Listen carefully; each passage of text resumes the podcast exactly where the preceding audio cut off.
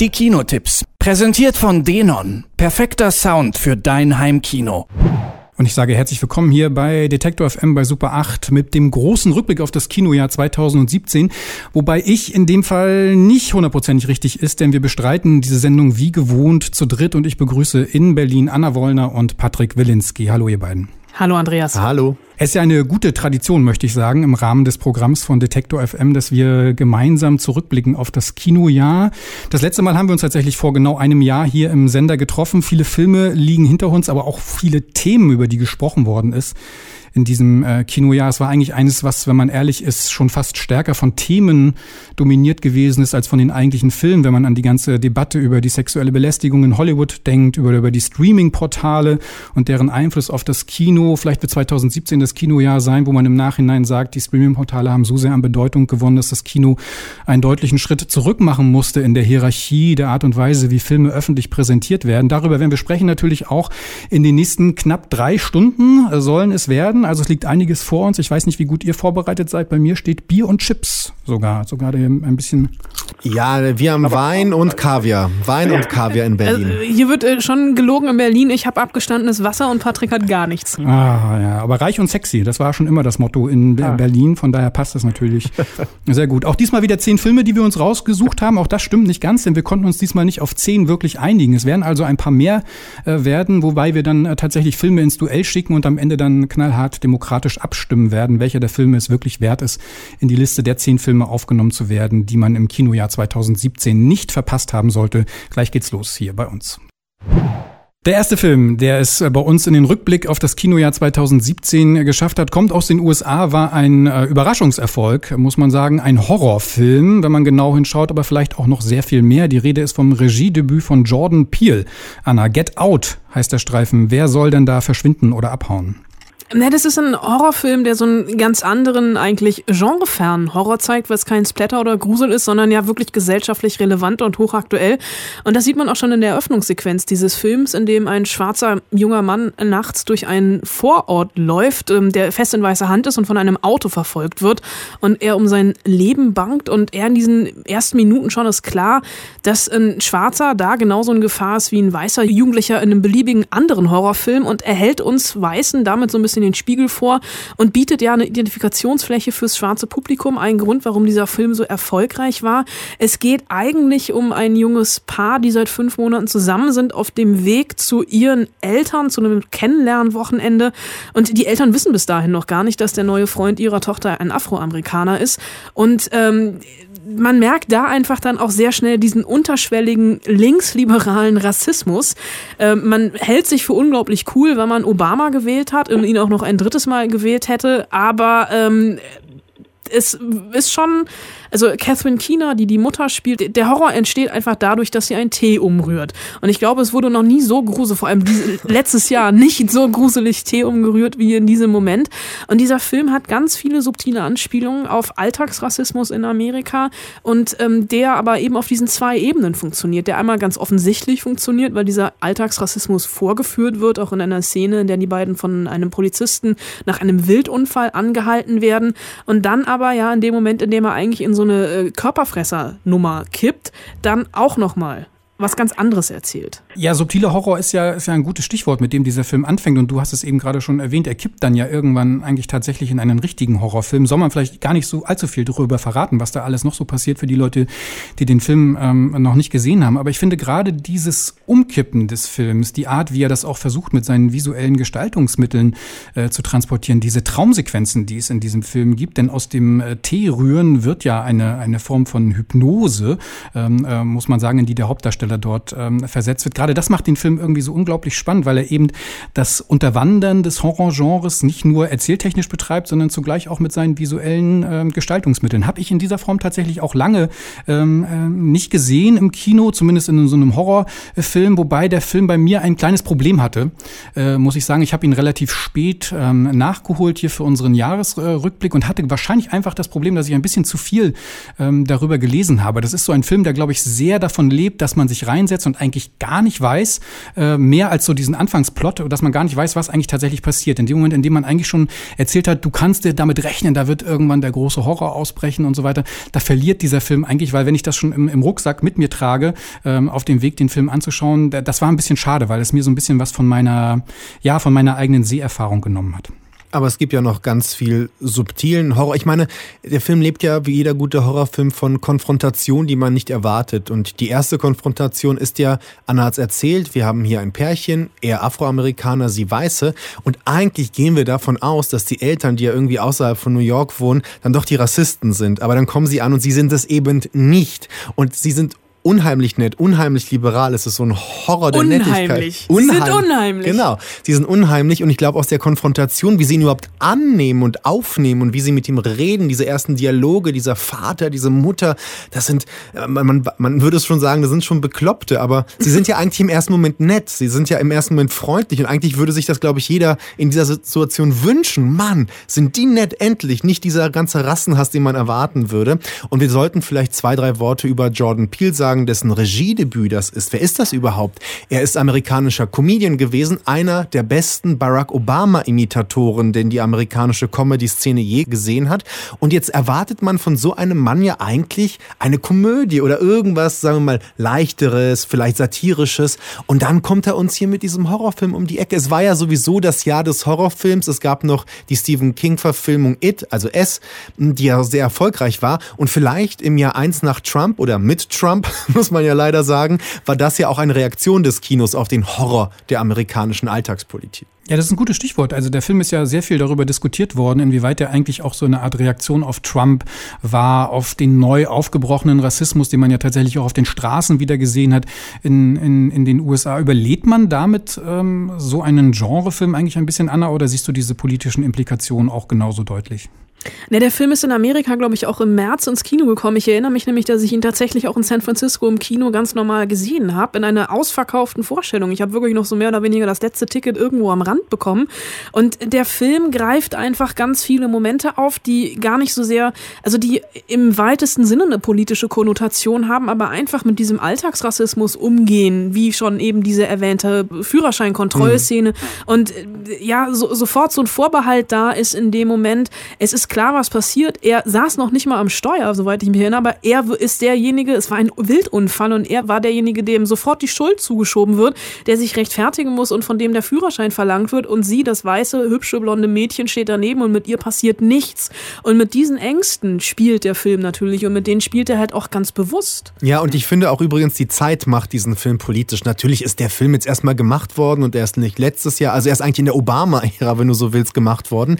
Aber Film als seismografische Kunstform spürt ja vielleicht etwas, dass eben doch nicht alles okay ist nach zwei Legislaturperioden Obama. Und selbst wenn es solche Menschen gibt wie diese Eltern, die sagen, wir hätten ihn ein drittes Mal gewählt. Na und, der Rassismus in Amerika, das muss ich niemandem erzählen, auch wenn ich in Europa bin und es ein bisschen dreist ist, über sie zu urteilen, der ist immer noch präsent.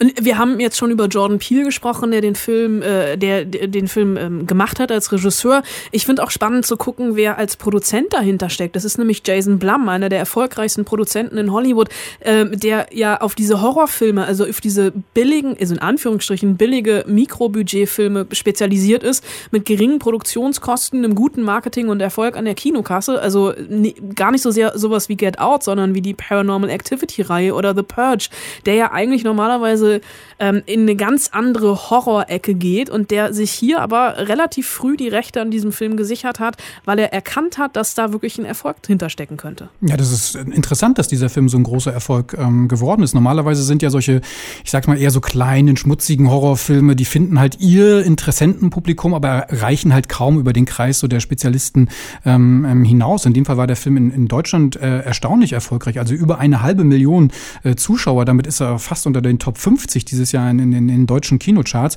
Das finde ich schon ein bisschen überraschend. Also normalerweise wäre das eigentlich kein Film gewesen, der in die Breite wirkt, muss man ja bei diesen Zuschauerzahlen schon fast sagen. Aber erfreulich. Ich meine, es ist, wir werden jetzt über auch Filme sprechen in den, nächsten zwei, drei Stunden, die es eben nicht auf so viel Publikum gebracht haben. Und das ist nun mal ein Film, dem ich dieses Publikum sogar gewünscht habe. Umso besser. Absolut. Jordan Peele, Get Out, auf jeden Fall einer der sehenswertesten Filme des Jahres 2017 und vielleicht sogar hier und da noch im Kino, ansonsten sicherlich auch bald auf DVD zu haben.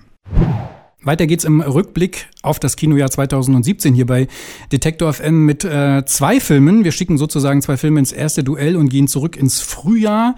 Traditionell natürlich die Zeit, in der bei uns in Deutschland die Oscar-Filme in die Kinos kommen. Und das waren zwei Filme, die am Ende auch lange konkurriert haben um den besten Film. Und ich muss jetzt hier kurz symbolisch einen Briefumschlag äh, öffnen und sage, der beste Film geht an La La Land und was natürlich nicht stimmt, weil der beste Film geht dann doch an Moonlight oder war es umgekehrt?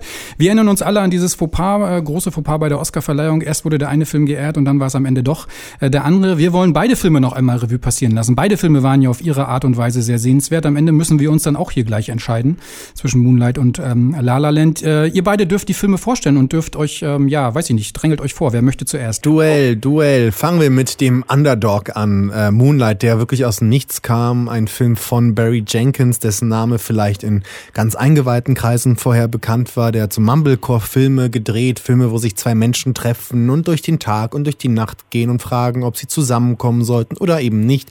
Und etwas von dieser Lockerheit und dieses Dranbleiben an ganz normalen Menschen, das hat er übernommen in seinen Film Moonlight, der, wie du schon gesagt hast, Andreas den Oscar gewonnen hat. Es geht um Chiron. Das ist ein afroamerikanischer Junge, der in den, ja, sagen wir es mal, in den Slums von Miami groß wird, irgendwann in den 80er Jahren. Es ist eine Geschichte, die in drei Teilen erzählt wird. Wir lernen also diesen Sharon in drei unterschiedlichen Lebensjahren kennen. Zuerst als kleines Kind, dann als Teenager und später, nachdem etwas passiert ist, als Mann, der quasi so eine große Sünde mit sich rumträgt. Und ähm, das klingt jetzt schon so dramatisch aufgeladen, aber ich glaube, dieser Film, der sehr, sehr viele begeistert hat, nicht nur, weil er auch ein gewisses Coming-out dieses Jungen erzählt, der einfach sehr viel Lebenswelt mittransportiert. Lebenswelt, was es bedeutet, Afroamerikaner in Amerika zu sein. Wir haben es ein bisschen gerade in äh, Get Out, als wir über Get Out gesprochen haben, erwähnt. Moonlight ist da noch viel näher drin, also wirklich in Haut und Knochen und Fleisch. Wir sind da mit dabei und leiden und überleben quasi ganz schlimme Verhältnisse. Ne? Sharon und seine Mutter, die drogenabhängig ist. Sharon, der sich einen anderen Vater sucht, ebenfalls ein Drogenhändler. Wie entflieht man einem Teufelskreis. Und ich glaube, in dieser sehr lockeren, lyrischen, fast schon poetischen Art und Weise, wie Barry Jenkins das erzählt hat. Das war auch ein Film der Stunde damals. Und es war, also dieses, dieses, dieser Erzählfluss, der hat ja vor allem auch funktioniert über diese drei Kapitel natürlich dramaturgisch. Das Ganze basiert ja auch auf einem Theaterstück. Ähm, der Drehbuchautor und Jenkins sind unabhängig voneinander in eben einem dieser Vororte von Miami groß geworden. Das ist also auch das Theaterstück sehr autobiografisch. Aber weil Barry Jenkins einfach visuell auch in drei verschiedenen Kapiteln mit ganz anderer Farbgebung spielt und wir eigentlich bei dieser Mannwerdung dabei sind. Äh, und es ist ja eigentlich auch ein Film über die Abwesenheit. Die Abwesenheit der Mutter, die einfach durch ihren, durch ihren Drogenkonsum nie wirklich da ist, durch die Abwesenheit des Vaters, an dessen Stelle dann ein anderer Mann tritt und Männlichkeit definiert, was im dritten Kapitel dann ja nochmal klar wird. Mhm. Und natürlich auch durch die Entdeckung der Homosexualität. Mhm. Ja, ein, ein, ein außergewöhnlicher Film, der sicherlich, äh, was diese Oscarverleihung angeht, dort auch nicht umsonst eine ganz zentrale Rolle gespielt hat. Und gegen ihn Berlin eben, ja, wie, wie soll man sagen, ein Film, die lassen sich natürlich jetzt kaum miteinander so direkt in Einklang bringen, aber weil sie eben dort miteinander konkurriert haben, schicken wir sie hier auch nochmal beide ins Rennen. La La Land von, von Damien Chazelle, der sich einer ganz anderen Erzählweise bemüht hat, Anna, indem er natürlich versucht hat, vor allem an die großen Traditionen des Musicals in den USA anzuknüpfen. Ja, für mich eine ganz äh, melancholische Liebesgeschichte eigentlich auch. Ein Film über die Kunst und das Scheitern von Künstlern auf dem Weg nach oben. Natürlich auch eine Hommage an Los Angeles, also eben dieses titelgebende La La Land, aber natürlich das Tribut an die Musicalzeit und Damien Giselle, der sich ganz bewusst hat davon beeinflussen lassen mit Emma Stone und Ryan Gosling in den Hauptrollen. Also allein für mich, ich weiß, ich glaube, es war Patricks Hassfilm in Venedig auf dem Festival, diese Eröffnungssequenz, eine Einstellung in einem Guss ohne Schnitt auf einem Freeway in Los Angeles Emma Stone, die im Stau steht und für ein Casting probt und dann ähm, um sie herum auf einmal alle aussteigen, singen und tanzen. Die, die Musik, die im Radio läuft, Another Day of Sun und ja, da, das hat für mich schon so ein bisschen den Ton gesetzt für diesen Film und auch er hat ganz, ganz viel richtig gemacht. Auch, auch in vier Kapiteln erzählt, berauschende Farben, die Kamera die ganze Zeit selbst wie so ein Tänzer in diesem Ensemble mit drin. Und mich hat es auch nicht gestört. Viele haben ja gesagt, Emma Stone und Ryan Gosling, die können nicht singen, die können nicht tanzen.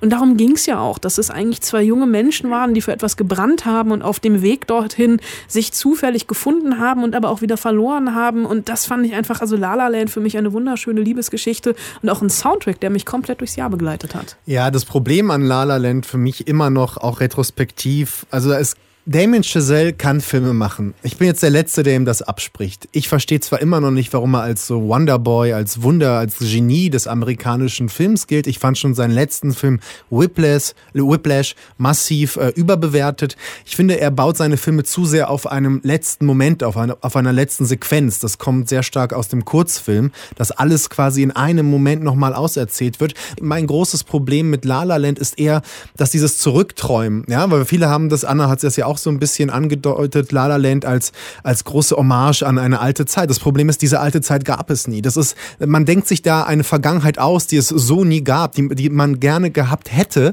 In dem Moment beginnt ja schon dieses Selbstbelügen. Und deshalb fand ich sehr schön, dass diese beiden Filme, Moonlight und La La Land, sich gegenüberstanden, weil auch hier Hollywood irgendwie über sich selber nachdachte. Zum einen, wir wollen unsere Vergangenheit immer schöner reden, als sie war. Das ist für mich die Fraktion La La Land. Und zum anderen Moonlight, der ja auch in der Vergangenheit spielt, aber in einer sehr sehr starken äh, realitätsbezogenen Vergangenheit eines jungen Mannes in einer Welt, wo es gar keine Kinos gab. Ich habe eben kein Kino gesehen bei Moonlight.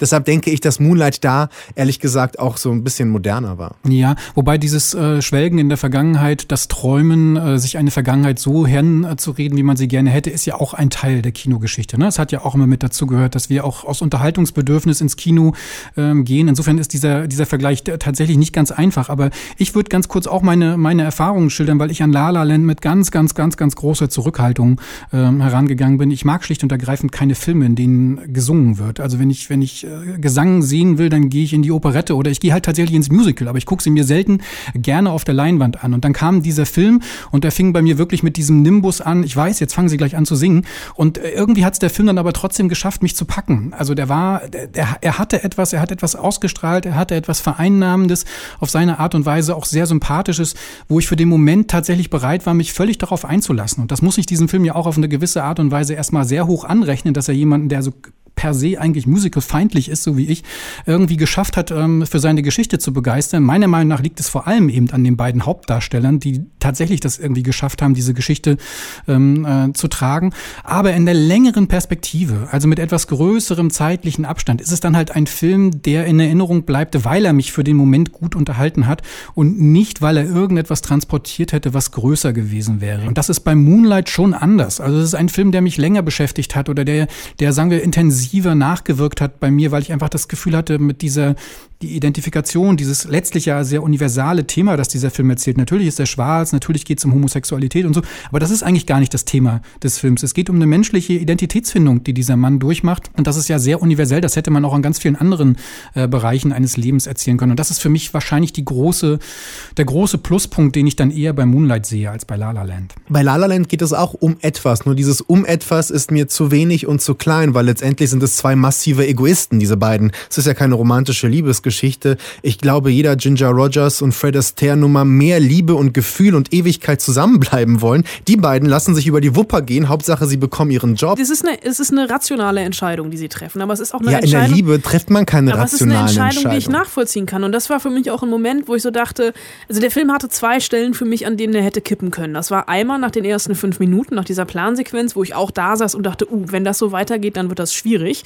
Und das war dann in dem Moment, in dem äh, sie nochmal in die Bar geht und diese, dieser Flashback kommt. Also diese, dieses elliptische Erzählen, was wäre wenn. Und das dann aber natürlich nur diese Traum, diese Fantasiesequenz war, diese Traumsequenz war. Und da hat er, finde ich, für mich aber einfach alles richtig gemacht, weil er uns danach auf den Boden der Tatsachen zurückgeholt hat. Und die haben sich mehr oder weniger für mich einfach zum falschen Zeitpunkt kennengelernt, weil sie einfach beide noch nicht da waren, wo sie am Ende hätten sein können.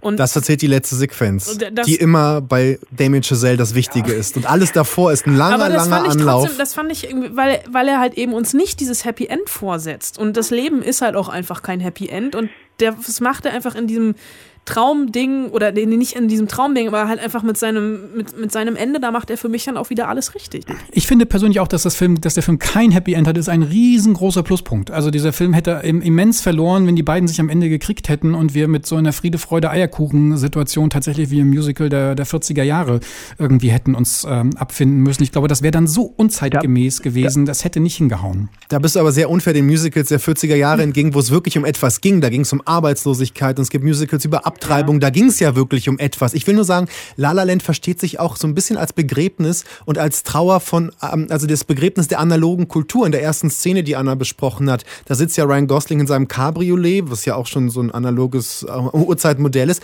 und spült permanent einen Jazz-Track auf seiner Kassette zurück. Später ja. sehen wir, äh, Emma Stone lebt in einem Zimmer, wo sie nur die alten Plakate der alten Ära hat. Aber dieser Film interessiert sich gar nicht dafür, was diese Filme und diese Musik in ihn auslösen, sondern er sagt nur, das ist Vintage. Also er hat quasi schon den Tod der analogen Kultur verstanden, aber er betrauert ihn gar nicht wirklich. Ich finde, der Film verhält sich nicht so sehr zu seinen Figuren und trotzdem macht er das mit Pomp, mit großen Effekten und großen Momenten. Natürlich sind die Musiken auch ganz okay. Also ein Punkt, den, den wir unbedingt noch erwähnen sollten, sind bei beiden Filmen eigentlich die herausragenden Kameraleute, äh, die an dem Film äh, mitgewirkt haben. Die ja. Kameraarbeit generell an beiden Filmen ist, ist sehr, sehr beeindruckend. Gerade auch bei, bei Moonlight. James Laxton heißt der Kameramann. Ich hatte den Namen vorher nicht gehört. Mir hat er wenig gesagt. Ist, glaube ich, auch tatsächlich für einen Oscar nominiert gewesen, hat in meiner Erinnerung auch nicht bekommen. Diese kreisenden Bewegungen, die die Kamera immer wieder um den, um den Hauptdarsteller herum gemacht hat, dieses Erzeugen von Nähe, ohne aufdringlich ähm, äh, zu werden. Also die Kameraarbeit ist bei beiden Filmen sehr außergewöhnlich gewesen. Und wir können wahrscheinlich hin, uns hin und her bewegen in der Diskussion. Es führt aber am Ende in diesem Duell keinen Weg an einem demokratischen Abstimmungsprozess äh, ja, vorbei. So wie bei der Academy. So es gibt, es gibt jetzt nur einen Film. Deswegen äh, La La Land gegen Moonlight. Wer gewinnt? Patrick. Äh, Moonlight. Anna. Bin da jetzt einfach mal anti und für mich ist einfach auch, also ich war in La La Land sofort verliebt. Ich war in Moonlight sofort verliebt, aber ich bin hier die Frau und ich sag La La Land. ja, ich äh, äh schlage mich in dem Fall tatsächlich auf die Seite von Moonlight, so wie ich es vorhin schon gesagt hatte. Der Film hängt bei mir einfach etwas länger nach und das Gefühl, das tolle Gefühl, das ich bei La La Land hatte, ist schon nach äh, etwas kürzerer Zeit dann einfach wieder verschwunden gewesen. Vielleicht gebe ich dem Film aber auch nochmal eine zweite Chance. Möglicherweise holt er mich ja dann noch stärker. Und damit geht Moonlight ins äh, Rennen oder sozusagen hier mit uns in die Liste der Filme für das Kinojahr 2017. Teil 3 unseres Rückblicks widmet sich einem Film, der erst vor wenigen Wochen hier bei uns in die Kinos gekommen ist. Ein durch und durch außergewöhnlicher Film, vielleicht der Film, in dem ich mich an diesem Jahr am meisten ähm, gewundert habe. Die Rede ist von A Ghost Story von David Lowery. In der Hauptrolle mit Casey Affleck und Rooney Mara, die ein namenloses Pärchen spielen. Zumindest werden sie uns nicht näher vorgestellt. Sie beziehen ein Haus und dann passiert etwas, was im Film eigentlich auch gar nicht so richtig zu sehen ist oder nur angedeutet wird. Ein Verkehrsunfall bringt Casey Affleck ums Leben und wir erleben ihn kurze Zeit später im Krankenhaus auf einer Bahre äh, liegen, eigentlich quasi für tot erklärt. Rooney Mara nimmt Abschied von ihm, verlässt den Raum und dann steht Casey Affleck wieder auf.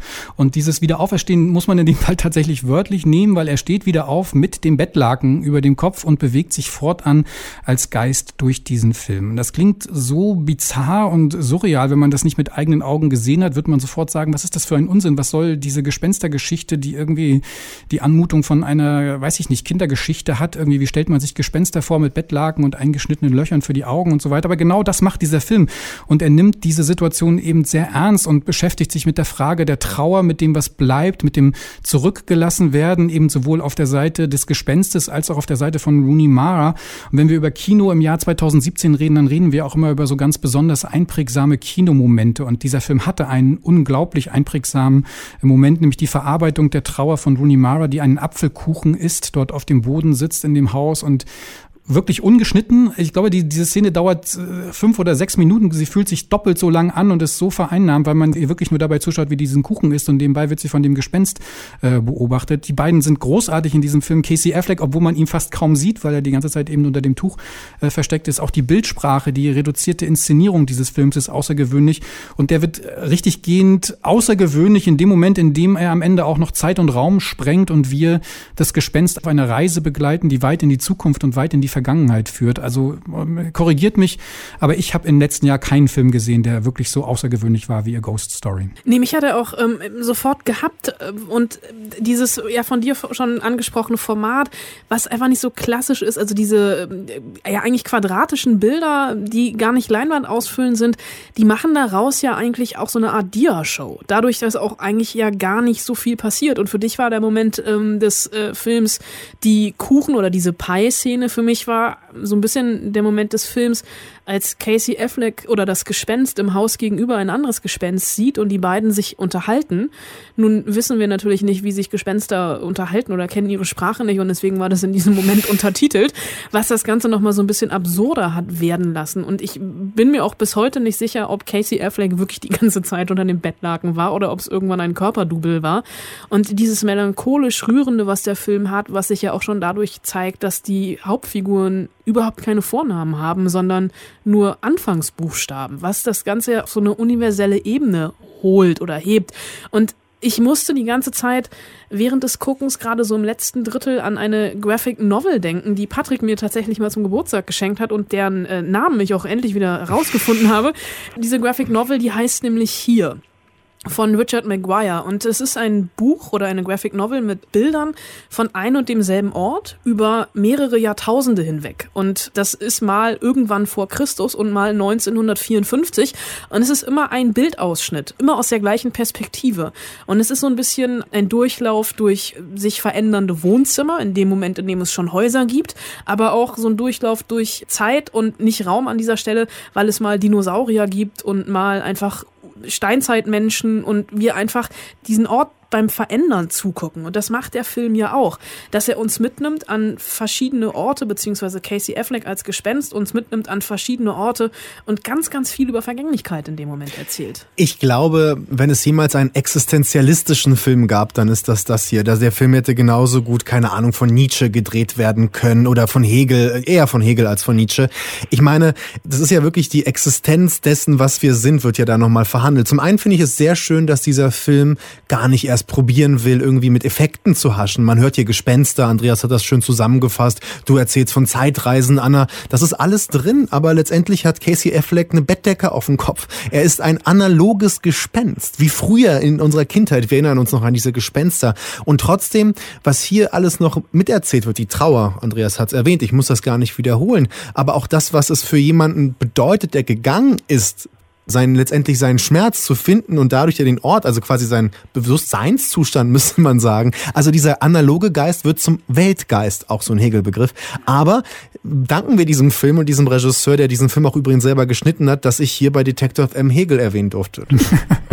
ja, das ist auch irgendwie ein, äh, ein, ein, ein Film der kleinen Gesten, wenn man ganz ehrlich ist. Ne? Also einerseits drückt sich das in so Momenten aus, kann ich mich auch ehrlich gesagt nicht erinnern, wann ich ein Gespenst mal trauernd oder böse gesehen habe, weil Rooney Maras Leben geht zwangsläufig weiter. Sie trifft sich ja irgendwann wieder mit einem anderen Mann und das Gespenst guckt dabei zu und äh, ist damit natürlich überhaupt nicht zufrieden und überhaupt nicht einverstanden, was da um ihn rum passiert. Und dann gibt's diese andere ähm, kleine Geste, wo ich irgendwie so auch sofort dieses Gefühl hatte, äh, ich muss in meiner eigenen Wohnung mal angucken und an, an den Türrahmen kratzen, ob ich nicht vielleicht auch irgendwo ein Stückchen Papier äh, finde, was irgendjemand dahinter gesteckt hat, der früher mal in der Wohnung gewohnt hat. Das finde ich einen ganz, ganz bezaubernden äh, Moment, von denen ist dieser Film so voll. Und er ist es vor allem ohne jedwede Überhöhung, ohne Form von visuellen äh, Firlefanz, den man ja sonst so häufig hat. Auf, all, all das braucht dieser Film einfach überhaupt nicht. Der ist so reduziert in seiner Art und Weise und vielleicht macht ihn das gerade irgendwie, finde ich, so überraschend, dieses, diese Grundidee mit dem Gespenst und dann tatsächlich auch auf allen Überbau zu verzichten und einfach zu sagen, ich nehme diese Grundidee und er ist ja nicht lang, der ist, ich glaube, der hat ja irgendwie nur, nur knapp 80 Minuten, aber das ist ja auch mal schön, wenn ein Film es irgendwie schafft, so prägnant und präzise auf den Punkt zu kommen. Naja, es gibt ja noch zwei Sachen, die auch nochmal interessant sind. Zum einen, es ist die Essenz des Kinos. Dinge in einem Rahmen, Anna hat schon von diesem Dia-Effekt gesprochen, zu zeigen und wie sich diese Dinge im Rahmen verändern, das macht die ganze Dramaturgie aus. Und ich glaube, das ist so ein bisschen das Räderwerk dieses Films. So funktioniert er. Und das andere ist natürlich eine zweite Schiene, die sich in diesen Film eingesponnen hat, die es im Januar, als er seine Weltpremiere gefeiert hat, in Sundance nicht gab. Casey Affleck ist wirklich ein Gespenst. Dem Mann wurden mehrere Vergewaltigungen vorgeworfen. Wir sind jetzt in dieser Post-MeToo-Debatte. Beide Vergewaltigungen übrigens außergerichtlich geeinigt. Also im Prinzip vielleicht sogar ein Schuldeingeständnis dahinter. Aber unter dieser Bettdecke zu sein, hatte für mich im Nachhinein noch so eine fast schon gruselige Komponente. Mhm. Das Thema, was du ansprichst, ist nicht ganz unwichtig, weil gerade bei Casey Affleck habe ich es auch tatsächlich häufig erlebt, als ich den Film gelobt habe im Freundeskreis und so weiter. Und immer wieder kam die Debatte ähm, auf, äh, auf dieses Thema sexuelle Belästigung und wie, wie geht man eigentlich mit einem Film um, den man persönlich so großartig findet, auch mit einem großartigen Schauspieler wie Casey äh, Affleck. Wir werden im Verlauf der Sendung ja nochmal über ihn sprechen. Wenn man aber gleichzeitig irgendwie von diesen Problemen ähm, weiß und von diesen Schwierigkeiten, die es äh, gibt, an denen es nicht schön zu reden gibt, ähm, mindert das den Wert eines Films? Wie geht ihr damit um, wenn es darum geht, sich persönlich irgendwie so eine Haltung dazu zu entwickeln und man unterscheiden muss zwischen dem Schauspieler und dem Menschen? Das sind eine Diskussion, die ja nicht nur bei Schauspielern immer wieder aufkommt, sondern natürlich auch bei Regisseuren, Roman Polanski, Woody Allen. Wir haben es jetzt auch im letzten Jahr oder jetzt gerade in diesen ganzen Jahresrückblicken sehr oft gehabt mit Kevin Spacey und Baby Driver, ein Film, der es bei uns jetzt nicht in die Diskussionsliste geschafft hat, ähm, aus anderen Gründen. Aber da ist, äh, finde ich, also ich, ich versuche das schon irgendwie immer zu trennen, die künstlerische Leistung des Schauspielers und dann das Auftreten des Schauspielers. Es fällt bei Schauspielern, glaube ich, noch mal ein bisschen schwerer als bei Regisseuren oder dann auch noch bei Produzenten, weil wenn wir mal ehrlich sind, außerhalb unserer Filterblase hat vor dem MeToo-Skandal noch nie jemand was von Harvey Weinstein gehört, außer uns. Äh, und jetzt reden natürlich alle drüber und er hat auf einmal ein Gesicht bekommen. Und das ist bei Schauspielern natürlich viel, viel präsenter. Da kommt jetzt bei Ghost Story natürlich dazu, dass, wie Patrick gesagt hat, er unter einer Bettdecke versteckt ist. Aber das ist auch etwas, was bei Manchester by the Sea ja ähm, eine, eine Diskussion, als äh, er den Oscar dafür bekommen hat, ähm, ein weißer heterosexueller Mann, der wegen Vergewaltigung verurteilt bzw. außergerichtlich einig wurde, ein anderer Regisseur jetzt, äh, beziehungsweise im gleichen Jahrgang, ist ein, der Film eines Regisseurs ähm, komplett verschwunden, nämlich Birth of a Nation, der vorher, also Nate Parker, der vorher hochgelobt wurde von allen. Das ist die, die Erlösung des, nach dem äh, Hashtag Oscar So White, dieser Film sei die Erlösung. Und dann kamen die Vergewaltigungsvorwürfe äh, und gab er sogar eine Verurteilung. Nicht er, aber sein Drehbuchautor. Und der Schwarze wird niedergeschrieben und der Weiße wird hochgelobt. Im da, gleichen Jahr. Das würde jetzt wahrscheinlich so jetzt nicht mehr passieren. Das würde nicht mehr passieren. Ja, ja. Ja, es ist auf jeden Fall ein Problem und äh, etwas, was es nicht leicht macht, sich über solche Filme ähm, zu unterhalten, weil sie durch diese ganze Debatte, die sehr wichtig ist und die auch weitergehen wird und weitergehen muss, einfach natürlich immer so einen Beigeschmack bekommen, die diese künstlerische Filterblase aufbricht und das ist natürlich eigentlich auch immens wichtig, weil man kann es schlicht und ergreifend nicht trennen. Du hast es vorhin gesagt, man versucht es zwischen Künstler und, äh, und Person, aber letzten Endes ist es natürlich eine Fiktion, weil es bleibt der gleiche Mensch. Ja, natürlich. Und trotzdem ist die Frage, natürlich, die, der Blick ist getrübt. Ich werd, bin der Letzte, dass ich sage, dass ich daran jetzt nicht denke. Aber irgendwie gucke ich jetzt auch die Polanski-Filme schon ein paar Jahrzehnte. Und irgendwie schwingt das da mit und irgendwie wird das zum Teil denke ich, von Polanski auch in diesem Film verarbeitet. Das entschuldigt ja nichts. Das ist ja nicht so, dass alle sagen, ja, super, hey, der hat sich da in seinem Film irgendwie damit auseinandergesetzt. Fertig ist es. Bei Casey Affleck, ja, also ich, ich, ich, es halt nicht nur, nicht nur gute Menschen sind Schauspieler oder auch nicht nur gute Menschen waren Politiker oder sind Politiker. Es sind eben Menschen. Das soll nichts entschuldigen. Es gibt Strafgesetze und wegen die verstoßen wird, sollen sie verurteilt werden. Wir müssen uns, glaube ich, darauf einstellen, dass diese Dinge irgendwie sich einpendeln werden. Ich glaube nicht mehr, dass wir so panisch in zwei, drei Jahren rumlaufen werden. Ich will aber auch nicht sagen, dass man immer im Kino sitzt und fragt sich, na, wen hat der wohl gerade vergewaltigt? Ne? Ich glaube, darauf, darauf wird es auch nicht hinauslaufen. Nein, und es sollte auf jeden Fall den Wert von A Ghost Story auf keine Art und Weise mindern, Nein. weil das wäre David Lowery gegenüber völlig äh, inkorrekt, wenn man sagen würde, deswegen hat sein Film irgendwie Minuspunkte verdient, weil das ist tatsächlich nicht der Fall. A Ghost Story ist für mich einer der sehenswertesten Filme des Jahres 2017 hier bei uns im Rückblick auf das Kinojahr. Super 8, das Kinomagazin hier bei Detektor FM. Im Rückblick auf das Kinojahr 2017 sprachen wir gerade über A Ghost Story und da zwangsläufig auch über die Debatte Me Too und über das, was ähm, im weiteren Umfeld der Themen sexuelle Belästigung in Hollywood in den letzten Monaten als ganz großes Thema ähm, aufgekommen ist. Zwangsläufig wurde natürlich auch im Jahr 2017 viel über Themen gesprochen, wenn es um Frauen ging im Film. Und interessanterweise war das äh, Kinojahr 2017, selbst wenn es sehr stark von dieser Hashtag-Debatte geprägt worden geworden ist, interessanterweise durchaus eines, in dem auch viele starke Frauenrollen in Filmen eine zentrale Rolle ähm, gespielt haben. 20th Century Women von Mike Mills wäre so ein Film, der jetzt hier bei uns auch nicht ausführlich hervorkommt, aber den ich als ganz besonders und ganz außergewöhnlich in Erinnerung behalten habe. Wir haben zwei andere rausgepickt, in dem es auch um sehr starke Frauenfiguren geht, beide auch gedreht von Regisseurinnen. Die Rede ist von Claire Denis, Meine schöne innere Sonne und von Die Verführten von Sofia Coppola. Wir fangen an mit Meine schöne innere Sonne, Patrick. Frankreich gegen Amerika, das ist mal ein Duell. Gerade auf ja. dem Kinolevel ist das, das äh, die Champions League, muss man natürlich sagen.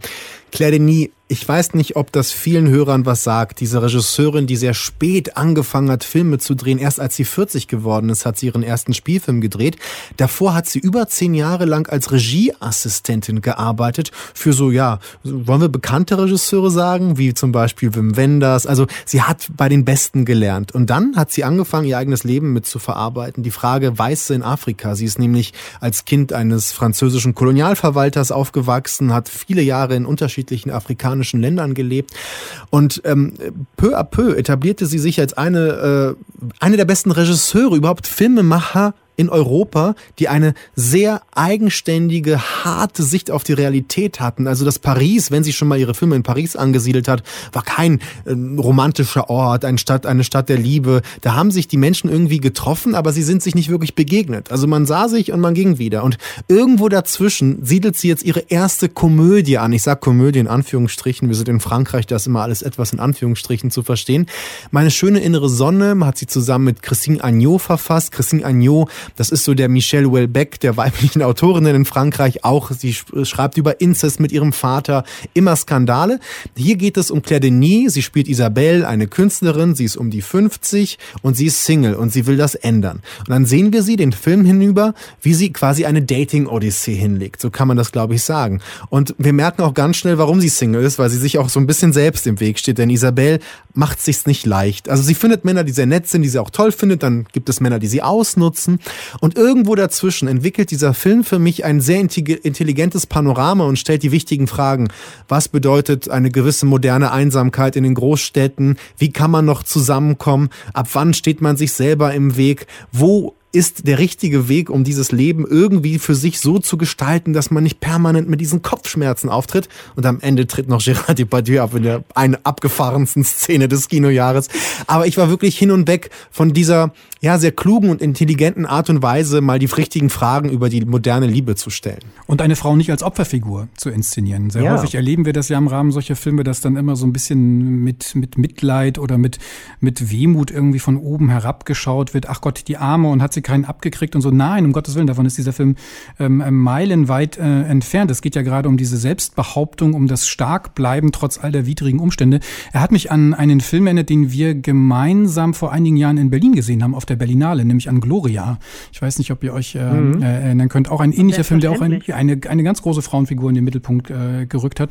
Ja, ich halte jetzt mal dagegen mit, ähm, mit, mit, so, mit Sophia Coppola und dem, dem starken Frauenensemble, muss man ja in dem Fall tatsächlich sagen. Sophia Sofia Coppola hat ja, wenn man, wenn man so will, ein Dauerthema in ihrem filmischen Oeuvre. Es geht immer um den Ausbruch aus der Unmündigkeit. Es sind immer so Figuren in einer künstlichen Atmosphäre, die es irgendwie schaffen müssen, aus ihrem Käfig ähm, auszubrechen. In dem Fall haben wir es mit einer Mädchenschule zu tun. Das Ganze spielt im, im, im Bürgerkriegszeit in den USA. Geleitet wird die Mädchenschule von, von Nicole Kidman und unter anderem sind da Kirsten Dunst und Elle Fanning mit dabei, aber noch drei, vier andere äh, Mädels. Und ähm, in dieser Enklave dort, wie sie dort leben, abgeschürt von der Außenwelt, der Bürgerkrieg tobt um sie herum, taucht auf einmal ein Bürgerkriegsverwundeter auf, nämlich der wunderschöne Colin Farrell.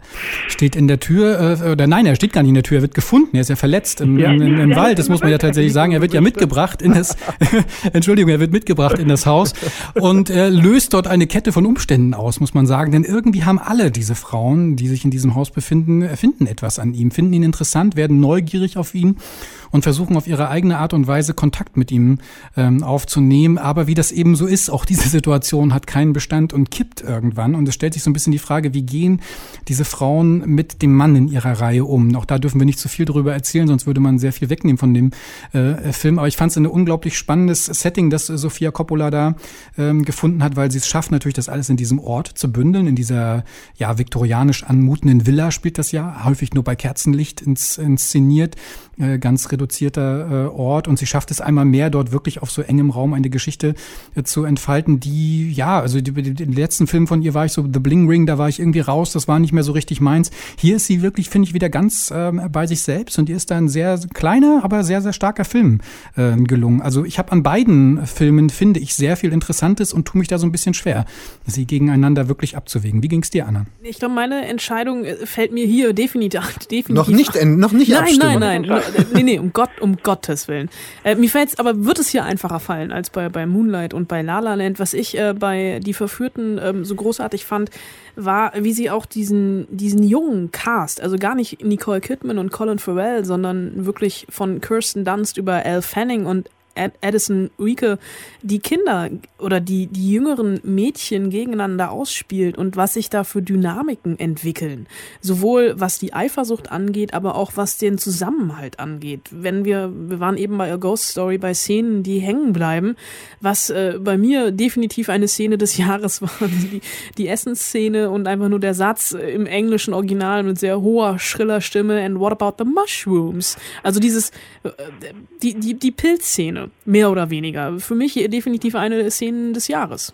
Ja, beide Filme verhandeln schon auch so eine gewisse Selbstermächtigung der Frauen. Also in, in, bei Sofia Coppola das Spannendste, ich habe ein bisschen Probleme an dem Film, weil mir er ist so klein gehalten. Man muss ja überhaupt sagen, das ist ja nicht ausgedacht von Sofia Coppola. Dieser, diesen Film gab es schon mal, von Don Siegel gedreht. Damals war die männliche Hauptfigur gespielt von Clint Eastwood auf der Höhe seiner Sexiness. Und damals war das wirklich ein Film aus der Perspektive, wie dieser Mann sich dieser Frauen in diesem Haus bemächtigt. Und Sofia Coppola macht etwas sehr Smartes, wie ich finde. Sie dreht das wirklich um. Und sie inszeniert auch den Körper von Colin Farrell sehr sexy, so wie die Frauen ihn auch sehen. Und nicht nur wie alle Frauen ihn sehen, sondern jede sieht ihn anders und so zeigt es auch die Kamera anders. Und irgendwo im Hintergrund, da tobt der Bürgerkrieg, sie zeigt ihn gar nicht. Wir spüren ihn nur. Es ist wieder die Ausstattung, die Musik, das Licht, die bei Sofia Coppola sowas Haptisches auslösen. Ich mochte das und trotzdem hatte ich das Gefühl, das ist so ein Nebenwerk von ihr. Ich hatte nicht das Gefühl, wie bei ihren stärksten Filmen, wie, keine Ahnung, Lost in Translation oder Marie Antoinette, wo da so, so, so ein großer Blick gewagt wird. Hier ist der Klein, er ist nicht schlecht darin. Deshalb finde ich, um das Plädoyer für meine schönere innere Sonne anzufangen, dass dieser Film also wie gesagt, nicht vergleichbar und trotzdem, wenn es, wenn es darum geht, was uns angeht, ist auch egal, ob man in einer Beziehung ist oder nicht, das sind ganz essentielle Fragen. Der Film basiert auch auf Roland Barths Fragmenten einer Sprache der Liebe, also der große Philosoph, der sich darüber auseinandergesetzt hat, wie reden wir darüber, was wir fühlen und wie fühlen wir das, worüber wir reden. Und das hört sich so verkopft an, aber äh, Claire Denis überführt das auch in eine unfassbar leichte Sprache. In dieser Begegnung dieser Menschen ist so viel Intelligentes drin. Jede Begegnung ist wie ein kleines Theaterstück. Und nochmal, um auf Gérard Depardieu zurückzukommen, den ich abgeschrieben habe. Das war für mich jetzt ein russischer Schauspieler französischer Herkunft.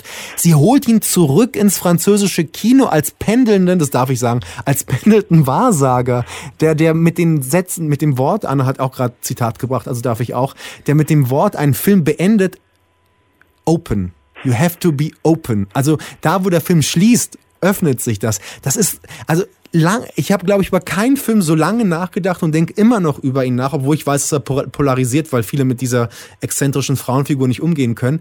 Aber ich glaube, der, der rührt an existenziellen dass da, da ist, da ist was sehr nahes. Diese Szene mit Gerard Depardieu habe ich eher wie so ein, äh, ein Anhängsel als ein Kurzfilm empfunden, der einfach noch hinten dran hing. Der war einfach noch mit da. So irgendwie. Das war so eine Szene, die kam irgendwie noch hinterher und hatte ihre ganz eigene Kraft, ihre ganz eigene Faszination. Interessanterweise hat sich da die Perspektive sehr stark gedreht, während der Film ja sonst die ganze Zeit eigentlich sehr stark bei Juliette Binoche und ihrer Szene ist, schafft es Gerard Depardieu dann trotz des kurzen Aufdrücks dann äh, dem Ganzen dann doch seinen Stempel aufzudrücken. Ich überlege aber gerade, ob das nicht eigentlich eher ein Manko ist, wenn man sich überlegt, dass da so ein bisschen so diese die Perspektive ähm, des Films gibt. Na, die wird gependelt, so wie das Pendel pendelt. Ja. Und der Film ja, ist frei und er kann einfach auch schon den Abspann über diese Szene legen. Da ist ja auch eine gewisse Freiheit überhaupt in den Begegnungen. Er ist auch open an, an, an seinem. Ja, Ah, siehst du, und das nennen wir Konsequenz. Und das ist ein Zeichen richtig guter Regisseure. Ja, ne, vor allem, was mir an der, in dem, ich sag mal, in dem Part vor Gerard Depardieu sehr gut an dem Film gefallen hat, ist dieses äh, nicht zwanghafte Auserzählen einer bestimmten Situation. Da werden ja häufig auch nur Gesprächssituationen angerissen. Wir wissen eigentlich manchmal gar nicht, warum eine Beziehung jetzt nicht zu Ende gegangen ist oder warum eine andere Beziehung angefangen hat. Zumindest wird das manchmal nur durch Blicke angedeutet, wie den Mann, den sie zum Beispiel in der Disco ähm, kennenlernt, ja, der einfach wo nur Blickkontakt am Anfang irgendwie da ist und dann tanzen sie äh, miteinander und äh, zwei Schnitte weiter sind wir eigentlich schon mitten in der Beziehung drinne und zwei Szenen weiter sind wir aber schon mitten aus der Beziehung wieder raus, weil sie sich von einem anderen Mann, einen anderen Mann kennengelernt hat oder von ihrem anderen Freund das hat ausreden lassen. Das finde ich ja das Besondere an diesem Film, dieses in Kreisen erzählen, überschneiden bestimmte Erzählperspektiven und gar nicht so sehr das Bedürfnis entwickeln, dort eine lineare Entziehung, Erzählung draus zu machen, wie das eben Sofia Coppola in die, in die Verführten macht. Das ist ja von seinem ganzen Setting, vom ganzen Aufbau her eigentlich eher, wenn man fast schon fast so, so eine Art Theaterstück, so ein, so ein Setting an einem bestimmten Ort mit ganz bestimmten fest, auch durch die Kamera fest vorgegebenen Räumen, die aus der gleichen Perspektive ähm, ausgeleuchtet werden. Beides hat irgendwie, finde ich, irgendwie für sich genommen seinen eigenen Reiz. Und wir müssen jetzt abstimmen, der demokratisch. Auch hier führt jetzt wieder kein Weg dran vorbei. Wir haben uns diese Duelle selbst auferlegt, nun müssen wir sie auch ausfechten. Also Anna, die Verführten oder meine schöne innere Sonne? Ne, ihr habt vielleicht am Anteil meines äh, äh, meiner Rede, meines Redebeitrags bei diesen beiden Filmen äh, meine schöne innere Sonne, richtig? Festgestellt, wie egal mir diese beiden Filme waren. Ich möchte muss wirklich sagen, also meine schöne innere Sonne. Äh, äh, ich, deswegen ist es fies, dass ich jetzt am Anfang abstimmen muss, weil ich dachte, ich kann am Ende einfach ja, die Entscheiderin sein. Die Entscheiderin nein, sein, nein, nein. aber ich äh, sage jetzt einfach schon die Verführten. Ich würde in, in, in dem Fall, glaube ich, äh, mit einem Mini, Mini, Mini, Mini, Mini-Vorsprung eher für meine schöne innere Sonne plädieren wollen. Auch wenn ich, äh, wie gesagt, für Sofia Coppola eigentlich grundsätzlich immer sehr viel übrig habe. Beides gute Filme, aber meine Stimme geht an meine schöne innere Sonne, ein Film, der auch zweifelt wie seine Hauptfigur. Das ist ein großartiger Film. Setzen Sie sich dem auseinander. 2 zu 1 für meine schöne innere Sonne. Im Rückblick auf das Kinojahr 2017. Nein, nein, nein. Solange ich gewinne, ist alles gut. Im Rückblick auf das Kinojahr 2017 hier bei Detektor FM ist schon fast Halbzeit. Block 5 steht an. Ein Film, der nochmal einen Bogen zurückspannt zur Oscarverleihung, weil er sozusagen der dritte im Bunde war, aber auf seine eigene Art und Weise eigentlich, hm, ja, weiß ich nicht, eine extra Oscarverleihung vielleicht gebraucht hätte. Bin mir nicht ganz sicher. Die Rede ist von Kenneth Lonergans Film Manchester by the Sea. Anna. Ja, ein äh, Ostküstendrama mit Casey Affleck, der mit seiner Darstellung wirklich auch seinen großen Bruder Ben schauspieltechnisch endgültig hinter sich lässt. Der hier ähm, einen, in diesem rauen Drama einen jungen Hausmeister spielt, Lee, kein Mann der großen Worte, der sich nach dem Tod seines Bruders um seinen pubertierenden Neffen kümmern soll. Ähm, doch der hat eigentlich ja also alles andere im Sinn, als sich um einen 16-Jährigen zu kümmern, weil er einfach ja, sehr, sehr wortkarg ist, der seine Gefühle nicht nur versteckt, sondern wirklich unterdrückt. Und man merkt relativ schnell, dass irgendwas vorgefallen sein muss in diesem Manchester by the Sea, diesem Ort, an dem er spielt. Und ähm, Casey Affleck, der schweigt, also über seine Trauer, über seine Wut, seine Schuld, seine Vergangenheit. Der hat äh, ja weder Lust zurückzugucken noch nach vorne zu blicken. Und das merkt man schon an der Art, wie er redet, weil er gefühlt seine sehr, sehr wenigen Sätze so herauspresst, als würde jedes einzelne Wort wirklich wehtun. Und das ist gibt auch hier wieder großartige Szenen, weil wenn dann mal endlich klar wird, was hier vorgefallen ist, ist das auf einmal ein ganz, ganz großes Drama. Und das ist für mich auch eine der vielen, vielen Stärken des Films. Es ist ein Film über die Schwierigkeiten, zurückzublicken und gleichzeitig nach vorne weiterzugehen, finde ich. Und das macht der Film auf einer doppelten Perspektive deutlich, weil er ja seine Erzählrichtung auch in, in, in beide Richtungen äh, entwickelt, also vorwärts und rückwärts zugleich. Die Handlung schreitet voran, indem er in diesen Ort Manchester zurückkehrt und dort ja diese Obhut über seinen Neffen äh, übertragen bekommt. Und zugleich erfahren wir ja dann rückwärts erzählend, was eigentlich vorgefallen ist und warum ihm so viele Leute auf eine eigenartige Art und Weise ja so reserviert, schützend, mit Skepsis, aber eben auch zugleich ähm, äh, gegenüberstehen. Es ist tatsächlich ein Film, wie ich lange keinen gesehen habe, der so sehr auf diesen Hauptdarsteller zugeschnitten ist und der auch so sehr von ihnen auf seinen eigenen Schultern äh, getragen wird. Der schlurft durch diesen Film und trotzdem strahlt er so eine enorme Präsenz aus. Das fängt schon an mit diesen ersten Szenen, wo wir ihn als Hausmeister äh, kennenlernen und äh, er dort mit Leuten konfrontiert wird, die sehr unfreundlich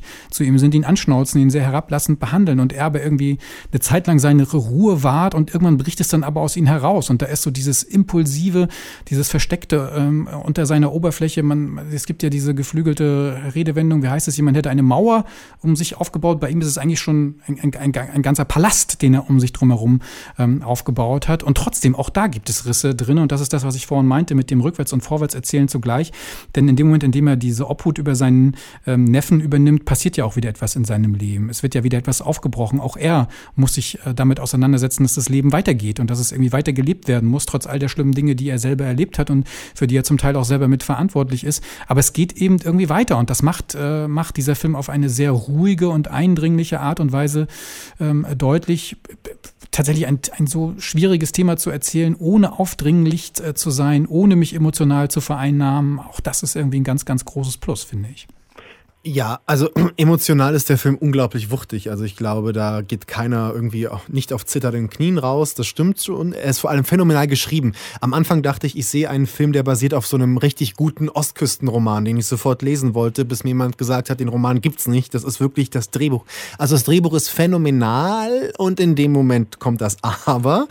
Äh, ich finde, was Andreas gerade gelobt hat, dieses, diese Rücksprünge und Vorsprünge, dieses nicht chronologische Erzählen oder dieses nicht in der Gegenwart bleiben wollen, das finde ich schon im Nachhinein, im Na wirklich im Nachhinein, direkt nach dem Film hätte ich es nicht gesagt, aber jetzt mit dem Abstand von diesen zwölf Monaten, muss ich schon sagen, dass dieser Film am Ende dann doch alles ausleuchtet. Ich finde, Kenneth Flanagan hat schon Angst vor dem Geheimnis. Es gibt nämlich, warum es so gekommen ist, wie es gekommen ist, muss ich ja gar nicht erzählen. Das wird mir dann wirklich in einer Art und Weise noch gezeigt, was zu einer der größten, ärgerlichsten schauspielerischen Fehlleistungen kommt, die in diesem Film, die eigentlich, wo eigentlich alle nur glänzen, gibt es eine Person, die unfassbar schlecht spielt.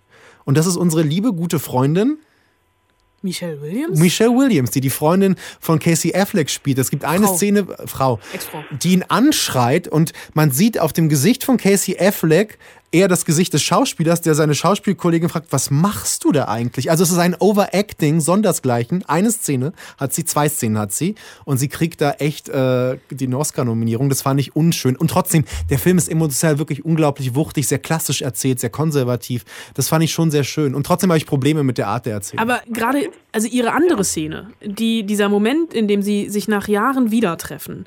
Und da wird durch die Blicke, also eigentlich nur durch seinen Blick, so viel ja, erzählt. durch seinen Blick, nicht durch ihr. Sie spielt furchtbar. Also ich fand ihn phänomenal in dem Film. Ist das denn wirklich so, dass das alles so ausbuchstabiert wird? Also ich meine, da haben wir schon ganz, da haben wir schon ganz andere Filme gesehen, in denen mir das dann mit Bratpfannen um die Ohren geschlagen wird und Drama hier und, und Drama da. Ich meine, es ist halt was passiert, ne? Ja, aber sie täuschen es nicht an, als wären sie der hochintellektuelle Roman, weißt du? Also und, und dann. nein, nein, aber das, also ich finde es nicht schlimm, dass sie das auserzählen, weil sie es ja nicht fünfmal erzählen, sondern einmal. Also da gibt es wirklich ganz, ganz andere Filme, in denen wirklich alles bis zum letzten Mal für den, wirklich für den, der gerade fünf Minuten Popcorn holen war, nochmal erzählt wird. Ja, vor allem dann immer Kamera drauf. Kind in Gefahr, Kamera drauf. Ja, aber was passiert denn hier?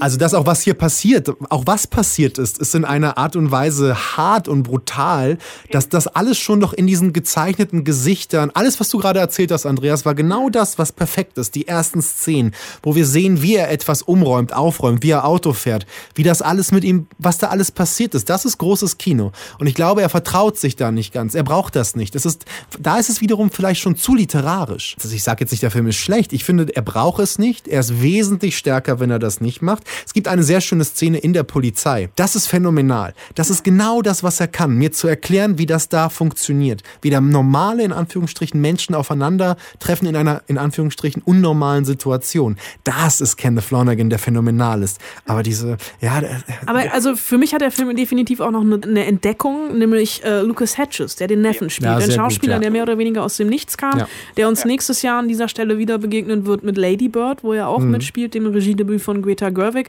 Und die Interaktion zwischen den beiden, also dieses unausgesprochene Vertrauen, aber auch dieses unausgesprochene Zweifeln, diese Szene, in der sie um den Friedhof gehen und das Auto nicht mehr finden nach der Beerdigung.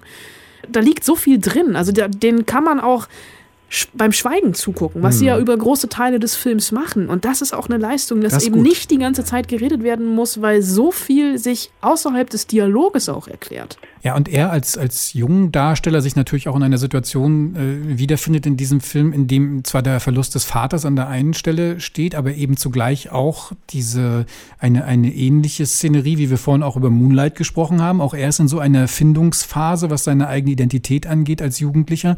Da sind die Freundinnen, da sind die ersten Erfahrungen, die man irgendwie sammelt. Und das ist ja gerade das, was ich vorhin auch sagte, wo ich irgendwie denke, da äh, macht dieser Film enorm viel wett, selbst wenn man vielleicht sagen kann, auf die eine oder andere Rückblicke kann er verzichten, geschenkt. Aber dieses Weitermachen, dieses sich auseinandersetzen mit dem Ereignis in dem eigenen Leben und dann zu sagen, es geht jetzt aber irgendwie weiter, da finde ich, äh, ist, ist Manchester by the Sea wirklich, ja, weiß ich nicht, ich, ich kann mich gar nicht an einen Film erinnern, wo ich mal so das Gefühl hatte, hier wird, hier wird verhandelt über einen tiefen emotionalen Einschnitt, den Menschen in ihrem Leben äh, gemacht haben. Und es steht aber eigentlich gar nicht so sehr dieses, äh, das Ereignis als solches im Mittelpunkt, sondern eher die Frage, wie gehen wir damit um? Und wie leben wir als diejenigen, die zurückbleiben und mit diesem, mit diesem Verlust uns irgendwie auseinandersetzen müssen. Aber er ist schon sehr Status quo. Ich finde den Vergleich mit Moonlight fast schon falsch. Nicht falsch, aber irgendwie ja, das hat einen Geschmack, weil ich finde, wir haben hier wirklich eine, eine, ein, ein Milieu, ja, weiße, eigentlich gut betuchte Ostküstenmenschen, über die wir alle Gut schon. betucht? Naja, schon. Er hat ein Haus, er hat ein Boot. Ich habe sowas nicht, ja. Also und Ostküste heißt auch immer schon Er ist was. Hausmeister. Ja, er, aber wohin er geht. Sein Bruder ist ja jetzt kein Hausmeister gewesen. Darum geht's ja aber gar nicht. Ich meine nur, der Film erzählt das auch noch recht konservativ. Er spielt das auch noch sehr stark mit einem Soundtrack, der ich finde auch manchmal ein bisschen zu hoch greift. Also wir haben sehr viel klassische Musik auf dem Soundtrack und wenn es dann zur Beerdigung gibt, dann gibt's halt Händel. Und irgendwie ist dieser Soundtrack auch so losgelöst von diesen Menschen. Ich, ich will das auch gar nicht so. Es gibt einen phänomenalen Dialog auf dem Boot, wo es darum geht, ob man das Boot weggibt oder behält. Natürlich redet man nicht über das Boot, sondern man redet über den Jungen. Das ist ein phänomenaler Dialog, ein Filmdialog. Und dann gibt es eben diesen Dialog mit Michelle Williams, der ist schlecht. Und ich frage mich, warum es diese krassen Diskrepanzen gibt. Hier Effekt Hascherei und auf der anderen Seite dieses subtile, tolle, literarische, großartige, fast schon poetische Zueinanderfinden von diesen beiden Männern. Also ich finde schon, dass es da mehr Ecken und Kanten gibt als nach dem ersten Schauen. Und trotzdem guter Film. Ja, ja, ich habe mich an Michelle Williams überhaupt nicht so doll gestört irgendwie. Ich habe das einfach so hingenommen, dass die da ist und äh, ich habe sie einfach als ein bisschen hysterische Frau halt einfach in ihrer Oh, Rolle oh. so wahrgenommen, so wie sie halt dort einfach in Erscheinung ähm, tritt. Ob das jetzt irgendwie so schlecht geschauspielert war oder ob sie das vielleicht so wollte, tue ich mich immer schwer, das im Nachhinein so einzuschätzen. Aber ich glaube, wir können uns, wenn wir uns auf etwas einigen können, dann darauf, dass hier jemand den Oscar als bester Hauptdarsteller bekommen hat für diesen Film und zwar unangetastet und völlig zu Recht, ohne irgendwelche Abstriche machen zu wollen. Das, was Casey Affleck in diesem Film macht, ist ganz, ganz großer Sport. Oder? Ja, Definitiv. definitiv. Definitiv. Manchester by the Sea, einer unserer Filme im Kinojahr 2017. Hier bei Super 8 blicken wir äh, zurück auf das Kinojahr 2017 und beschäftigen uns jetzt mit zwei Filmen, die wir mal wieder ins Duell schicken oder uns am Ende dann entscheiden wollen für einen ähm, der beiden Filme. Und es geht um Altmeister. Im Regiefach möchte man sagen, zumindest zwei Regisseure, die seit vielen, vielen Jahren, Jahrzehnten im Geschäft sind. Aki Kaurismäki und Martin Scorsese haben neue Filme ins Kino gebracht und die, das haben sie gemeinsam, eigentlich kaum jemand sehen wollte. So schade das irgendwie ist, so traurig es auch tatsächlich ist. Silence von Martin Scorsese ist mit 30.000 Zuschauern in Deutschland weit, weit, weit, weit, weit, weit abgeschlagen. The Other Side of Hope hatte ein bisschen mehr, aber auch nicht wesentlich. Also, wir reden über Altmeister, die auf eine gewisse Art und Weise ihrem Stil treu bleiben, großartige Filme machen, aber letztlich vielleicht kein Publikum mehr finden. Möglicherweise ist das eine Frage, die wir diskutieren sollen, aber wir stellen natürlich auch die beiden Filme nochmal kurz vor. Silence macht vielleicht den Anfang, Patrick. Ja, also Martin Scorsese muss ich jetzt mal nicht vorstellen. Das tut auch mal gut, dass ich einen Regisseur vielleicht nicht vorstellen muss. Ähm, Martin Scorsese dreht immer zwei Arten von Kino. Das eine Kino, für das ist er viel bekannter, viel populärer, hat auch zu Unrecht für diese Art von Kino übrigens seinen einzigen Oscar bekommen. Das ist diese, das sind diese Mafia-Filme, Goodfellas, ja, und alles das, wo er sein, sein italo-amerikanisches, ähm, seine italo-amerikanische Jugend aufarbeitet, nämlich in den, in, ja, im, im Ghetto kann man schon sagen, von New York, wo er immer verprügelt worden ist, wo er diese ganzen Mafia-Bosse gesehen hat. Das ist alles irgendwie drin, das ist hart, das ist brutal, aber das ist eben publikumswirksam. Und auf der anderen Seite, da ist dieser Martin Scorsese der Zweifler, der, der glaubt, er Katholik, natürlich, Italo-Amerikaner, wollte immer Priester werden, hat es dann doch nicht geschafft. Und deshalb dreht er ja auch so Filme wie Die letzte Versuchung Christi, die irgendwie nie wirklich großes Publikum ziehen. Und Silence ist eben diese Art von Kino. Silence basiert auf einem Roman eines japanischen Schriftstellers, spielt zur Zeit der Christenverfolgung im Japan. Und wir sehen zwei Jesuitenpriester, die versuchen, einen verloren gegangenen Jesuitenpriester wiederzuholen aus Nagasaki. Das ist so die, die, ja, die, ähm, die Westküste Japans.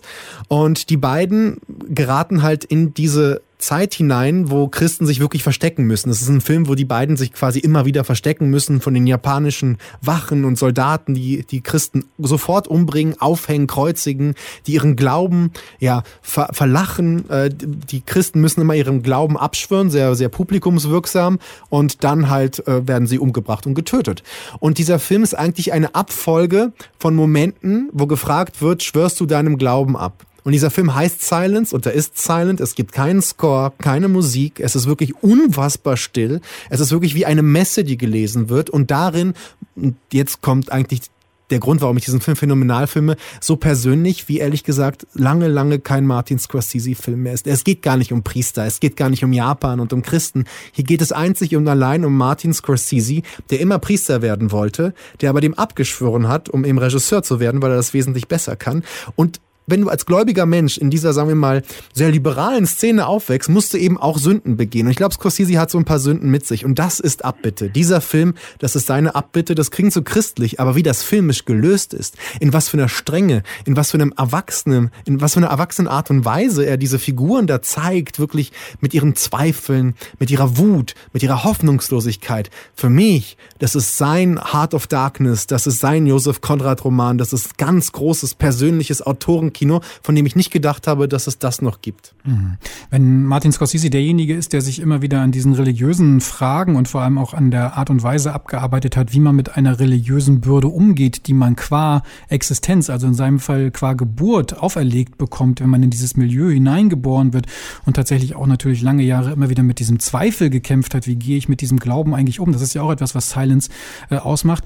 Dann ist Aki Kaurismäki auf der anderen Seite eigentlich der große Hoffnungsvolle des mhm. europäischen Autorenkinos. Ähm, er mit seinen melancholischen Komödien oder wie soll man es nennen, humoreske Dramen, äh, die er dreht, die ja natürlich auch immer eine ganz eigene Handschrift entwickelt haben. Man braucht nur wenige Sekunden eines Films sehen und weiß eigentlich sofort, dass man in einem Kaurismäki-Film ist. Das merkt man schon an der Art und Weise, wie die Figuren sich bewegen. Das merkt man am, am Humor dieser Filme, die man schlecht nacherzählen kann. Wie ich finde, man muss eigentlich Kaurismäki-Filme muss man tatsächlich sehen, man muss dabei sein, man muss mitfühlen mit den Leuten, um den Humor, der sich häufig aus der Szenerie ergibt, ähm, tatsächlich mitfühlen ähm, zu können. Das ist auch in diesem Film so. The Other Side of Hope hatte seine Weltpremiere auf ähm, der Berlinale, erzählt die Geschichte eines syrischen Flüchtlings, der über Umwegen in Finnland strandet. Äh, und das äh, gibt viele grandiose Szenen, schon, schon gleich zum Anfang, zu Beginn des Scenes, wie, wie, er, wie er Asyl beantragen will in, in Finnland und dort auf diesem Amt ankommt und diese ganze Bürokratie, mit der er konfrontiert ist und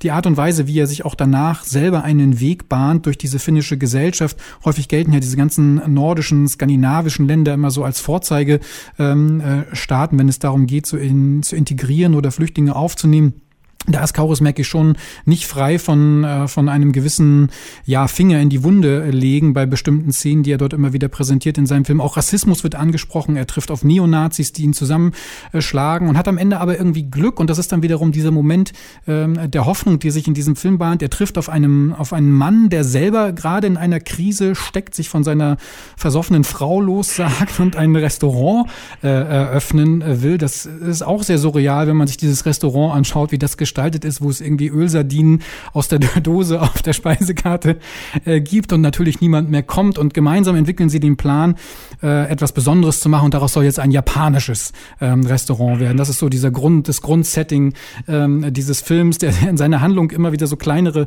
Fäden entwickelt, sich fortspinnt. Am Ende geht es natürlich auch um noch eine Familienzusammenführung, die mit, mit hineinschwillt. Aber Kauris Mäki macht aus dieser kleinen Geschichte des, des gestrandeten syrischen äh, Flüchtlings in Finnland natürlich auch eine ganz große Geschichte Geschichte über das, was momentan in Europa äh, passiert. Er selber hat äh, gesagt, nach, sei jetzt nach Le Havre, sei das der zweite Teil einer größer angelegten Trilogie über diese Flüchtlingsproblematik. Ich bin da sehr neugierig auf das, was noch kommt und war sehr, sehr begeistert von The Other Side of, äh, of Hope, der in Berlin dann ja so ein bisschen, äh, ich will nicht sagen unter ferner liefen, aber doch irgendwie vielleicht nicht die ganz große Anerkennung äh, gefunden hat, was ein bisschen ähm, schade war. Vielleicht wäre er dann ein Film gewesen, der auch noch stärker ein größeres Publikum ähm, gefunden hätte, weil so ging es ihm tatsächlich ähnlich äh, wie Silence. Ganz, ganz großes Kino, große Handschrift, großer Regisseur.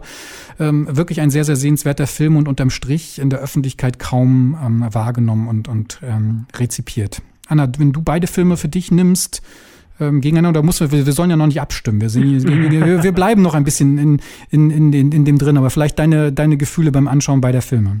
Also bei, bei, bei Silence ging es mir tatsächlich so, dass ich unglaublich viel Sitzfleisch brauchte, weil der Film 160 Minuten lang ist mhm. äh, und sehr, sehr viel gelitten wird. Und ich auch mitgelitten habe mit den beiden Hauptdarstellern, mit Adam Driver und Andrew Garfield.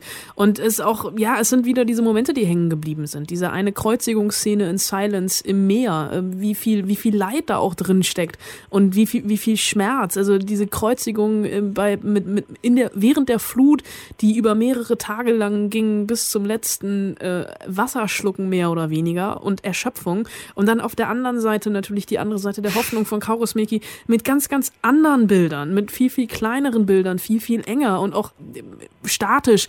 Und hier alleine dieses absolut absurd groteske Figurenkabinett, was er ja über den Flüchtling und den Wirt hinaus noch aufbaut, mit den Mitarbeitern und auch den Gästen dieser Kaschemme. Anders kann man dieses Lokal ja nicht äh, nennen. Ich glaube, sobald man da etwas isst, hat man, egal was man da isst, man kommt mit einer Lebensmittelvergiftung raus. Äh, sowohl als es noch die Ölsardinen gibt, als auch dann im Sushi-Versuch oder im japanischen Restaurantversuch. Und ähm, wie er aber auch, also wie Kaurismäki es schafft, diese beiden Welten aufeinanderprallen zu lassen, ohne sie, also mit so einer ganz äh, ver versteckten Annäherung einfach. Ähm, wie, dieser Zufall, diese, diese, diese Kreuzung der beiden Handlungsstränge im Zufall und dann diese Vereinigung in diesem, in, in, in diesem Restaurant und auch natürlich die Kulturen, die hier aufeinandertreffen. Und ähm, bei, bei Silence, Patrick, hast du schon über die Musik geredet. Das ist natürlich bei Kaurus Melki auch ganz wichtig, weil mhm. es einfach diesen finnischen Tango gibt und syrische Gitarrenklänge, die ja äh, auch dann äh, auditiv diese beiden Welten miteinander verbinden. Und äh, ein Film, der so unglaublich spröde ist, aber auf der anderen Seite auch so unglaublich ähm, ein, ein, wunderschönes, modernes Märchen über Menschlichkeit. Das ist eine Utopie. Ja. Also, und er glaubt noch an etwas und er weiß ganz genau, wie man es machen sollte. Und wenn man diesen Film gesehen hat, auf der anderen Seite der Hoffnung, ist ganz klar, auf welcher Seite man stehen will. Also die, äh, du hast von einem Bild, das sich einprägt, gesprochen bei Silence, dann möchte ich ein Bild, das sich einprägt bei The Other Side of Hope sagen. Das ist diese Kelle von Wasabi, die man einfach dann nimmt und dann quasi mit so einem Hauruck auf, so, auf das Sushi packt. Also also das zeigt doch auch, man muss doch gar nicht in etwas gut sein. Hauptsache man hat sich. Hauptsache man findet eine Solidargemeinschaft, die es eben in Europa nicht gibt. Ich muss das jetzt gar nicht so richtig politisch machen, die einfach für einen Menschen da ist. Und dieser eine Mensch scheint die alle ja wirklich sehr aufzuregen da in Finnland, auch wenn es sehr leer ist in Finnland. Und Kauris Mäki hat eben was zu sagen, genauso wie Scorsese etwas zu sagen hat. Ich bin sehr froh, dass ich in einer Zeit lebe, wo diese beiden Menschen, Männer in dem Fall, äh, Filme machen. Jetzt aber tatsächlich äh, Hand aufs Herz und Hand auf die Brust, bevor wir hier abstimmen und uns zwischen den beiden Filmen entscheiden müssen. Wir müssen uns mit der Frage beschäftigen, warum niemand diese Filme mehr sehen will. Ja, das ist nicht, das ist, es ist keine, das, man kann ja nicht einfach drüber hinweggehen, dass wir große Regisseure haben, die wirkmächtige Filme machen und sie verpuffen am Ende in der Öffentlichkeit, weil sie einfach kein Publikum mehr finden. Das ist leider einfach so was fangen wir damit an, mit dieser Erkenntnis? Oder was, was, was bringt uns äh, die Tatsache festzustellen, dass großes äh, Kino offenbar in der Art und Weise, wie es hier erzählt wird, sei es sperrig, sei es lang, wie bei Silence, sei es eben über kulturelle Umwege, wie bei Kauris Mäki, dass es eben eine Filmsprache ist, die sich nicht jedem sofort äh, erschließt im Sinne von, das habe ich schon, das bin ich gewohnt, das so auf der Leinwand äh, zu sehen. Müssen wir uns einfach damit abfinden, dass so etwas äh, kein großes Publikum mehr anspricht? Oder äh, wie gehen wir damit um? Also ich glaube, bei Silence war es auch so ein bisschen die Verleihstrategie, diesen Film einfach versenken zu lassen. Aufgrund der Länge. Obwohl sie die Stars und haben, das wäre ja interessant. Ja, obwohl sie die Stars und diese haben. Stars also ziehen. Adam Driver, aktuell Star Wars Star, den meisten bekannt aus Girls oder Patterson, über den wir letztes Jahr gesprochen mhm. haben an dieser Stelle. Auf der anderen Seite Andrew Garfield, ehemaliger Spider-Man. Ähm, das sind schon große Namen, aber ich glaube tatsächlich hier das, das Vermarktungsproblem ganz einfach. Ja, es ist irgendwie Kassengift dann doch, weil wenn ich so wie ich es zusammengefasst habe, klingt das wie eine Messe. Aber ich glaube auch so ein Kino, so ein sehr persönliches Kino darf irgendwie sprechen. Und wer weiß, ob dieser, diese Art von Film, Kauris Mäki sich noch immer ein bisschen anders, ähm, ob das nicht irgendwie so ein, ja, so ein Sleeper-Effekt hat. Vielleicht setzt sich das ja fest. Aber zum Beispiel auch der neue Film von Scorsese, The Irishman, ist eine Netflix-Produktion, wird gar nicht erst ins Kino kommen.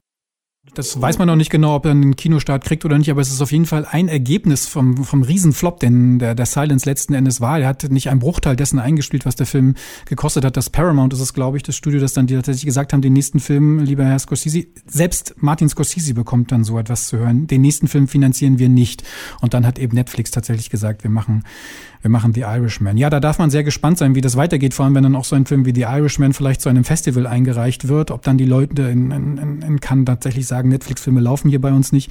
Ich bin da sehr neugierig und auf der andere Art und Weise macht es mich eben trotzdem, ähm, ich will nicht sagen traurig, aber zumindest nachdenklich, wenn ich irgendwie merke, dass die Filme, die mich berühren und die ich, äh, die ich gerne anschaue im Kino, am Ende eigentlich tatsächlich keinen gesellschaftlichen größeren Wert mehr äh, entfalten können beim Publikum, weil sie eben kaum noch äh, gesehen werden. Lasst uns abstimmen, ihr Lieben. The Other Side of Hope oder Silence. Ich mache vielleicht diesmal mal den, den, äh, den Anfang. Ich habe mich sonst immer ans Ende gerückt und konnte immer den Entscheider geben. Ich drücke mich diesmal um diese Rolle, weil ich wirklich beide Filme sehr, sehr stark ähm, fand. Und vielleicht bin ich ein kleines bisschen mehr in diesem Fall bei der Hoffnung und ein bisschen mehr bei, bei Aki Kaurismäki, obwohl Scorsese einer meiner Herzensregisseure ist und ich auch diesem Film wirklich sehr, sehr, sehr viel abgewinnen ähm, konnte. Kaurismäkis Film ist vielleicht derjenige, der, was diesen zeitgenössischen, das Treffen zeitgenössischer Fragen angeht, vielleicht doch der wichtigere ist im Moment.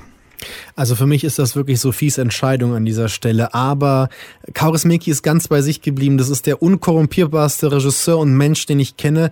Aber von Scorsese habe ich diese Ehrlichkeit nicht erwartet. Ich gehe mit The Silence. Silence, nur Silence, ohne The. Anna darf entscheiden. Ich darf entscheiden und ich werde es jetzt genießen. Nein, das ist fies. Ich bin auch äh, ah. ganz bei der Hoffnung und bei Kaurismäki. Auch gut. 2 zu 1, 2 zu 1 für Karus Mackie. Martin, Martin Scorsese wird damit leben können, da bin ich, ja, ziemlich, da bin ich ziemlich sicher. Er hört uns ja sicherlich zu in, in, ja, in Hollywood, na klar. Und deswegen, äh, der Punkt geht an Aki Kaurismäki im Rückblick auf das Kinojahr 2017. Super 8, das Kinomagazin. Wir blicken gemeinsam zurück, Anna Wollner, Patrick Wilinski und ich, auf das Kinojahr 2017. Und traditionell, traditionell, traditionell sprechen wir dabei natürlich auch über das deutsche Kino. Und das ist, wenn man auf das Jahr 2017 äh, zurückblickt, ja, ich will gar nicht sagen, dass es ein, ein, ein trauriges Jahr war, weil es gab durchaus viele sehenswerte deutsche Filme. Casting zum Beispiel von Nikolaus Wackerbart. Filme allerdings, wenn wir eben schon darüber gesprochen haben, bei Martin Scorsese und bei Aki Kaurismäki, wenn die schon unter der Wahrnehmungsgrenze liefen, dann gilt das für das deutsche Kino oder für die sehenswerten deutschen Kinofilme, wenn wir jetzt mal nicht über Fuck Goethe äh, sprechen wollen, ja tatsächlich noch wesentlich mehr. Wir haben einen Film rausgepickt, das ist vielleicht einer der wenigen gewesen, der überhaupt auch eine internationale Ausstrahlungskraft hatte, weil er in Cannes lief. Die Rede ist von Valeska Griesebachs Film Western. Ein, ein Film, den ich sehr, sehr beeindruckend fand, obwohl er einen Moment gebraucht hat, um mich richtig zu packen. Am Anfang hatte ich tatsächlich gedacht, was ist das? Wo will dieser Film mit mir hin? Was ist das für ein eigenartiges Setting? Wo soll mich das hinführen? Und je länger ich diesen Film schaute, desto mehr mochte ich ihn. Und was äh, Valeska Griesebach macht, ist, dass sie das Setting eines klassischen amerikanischen Western nimmt, sich dieses Genre nimmt und es sich so verarbeitet oder so unterwandert, dass sie zwar viele Versatzstücke dieses Genres benutzt, allerdings um damit eine ganz eigene Geschichte zu erzählen, die in der Jetztzeit spielt, in, in Bulgarien. Eine Gruppe von deutschen Arbeitern äh, verschlägt es dorthin und die sollen dort eine Wasserkraftanlage, ist es glaube ich, errichten oder was auch immer, spielt eigentlich gar keine große Rolle. Und wie das eben so ist im klassischen Western, wenn man ein neues Territorium erobert, gerät man früher oder später in Konflikt mit den Einheimischen, sage ich jetzt mal in Anführungsstrichen, oder ich übertrage es auf das Genre. Und hier bietet sich eben entweder die Möglichkeit der Annäherung oder die Möglichkeit der Vereinnahmung. Und das ist eben etwas, was äh, Valeska Griesebach in diesem Film auch an versucht, an verschiedenen Figuren von ihren deutschen Arbeitern dort irgendwie deutlich zu machen. Da gibt's die eine Gruppe, die hisst als erstes mal schön die deutsche Fahne dort auf dem Bungalow. Und dann gibt es einen Arbeiter,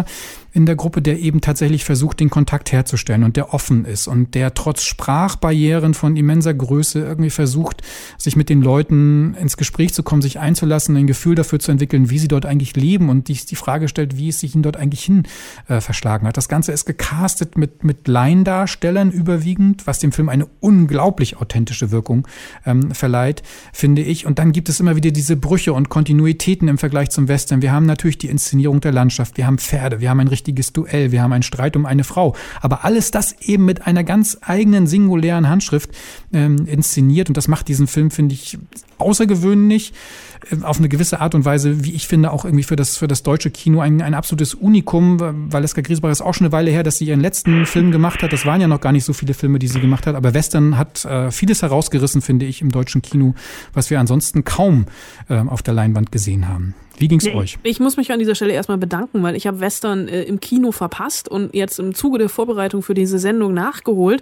und habe dann tatsächlich auf den letzten Metern des letzten Jahres dann doch noch den besten deutschen Film gesehen, der mich, ähm, ich habe gar nicht so lange gebraucht, um reinzukommen. Ich hatte halt zwischendurch immer das Gefühl, ich gucke hier einen Dokumentarfilm hm.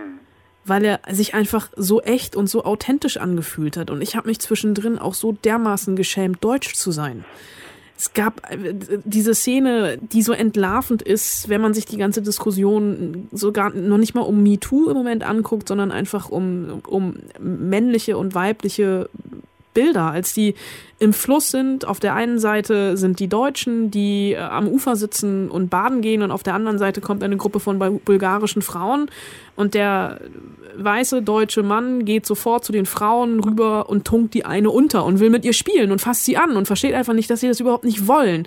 Und da ist natürlich auf der einen Seite diese Sprachbarriere, die das Ganze nochmal schwierig macht, aber dieses, dieses Unverständnis, dass ein Nein ein Nein ist das hat irgendwie, äh, da gibt es viele kleine Szenen in diesem Film, die so viel einfach auf den Punkt bringen. An seiner Intelligenz, ich glaube, das ist mit Abstand der intelligenteste Film dieses Jahres, nicht nur in Deutschland überhaupt. Ich meine, was da verhandelt wird, erinnert euch vielleicht, ich möchte es mal ganz abstrakt, gar nicht so abstrakt, sondern ganz konkret politisch machen, zur Bundestagswahl, als man noch nicht wusste, ob die AfD einzieht, was, oder, und nachdem sie eingezogen ist, als es dann darum ging, Heimatgefühl, es sind Abgehängte, niemand weiß, wer ist, was ist es überhaupt, Deutsch zu sein, sein? Wo sind wir hier? Was ist das für ein Land?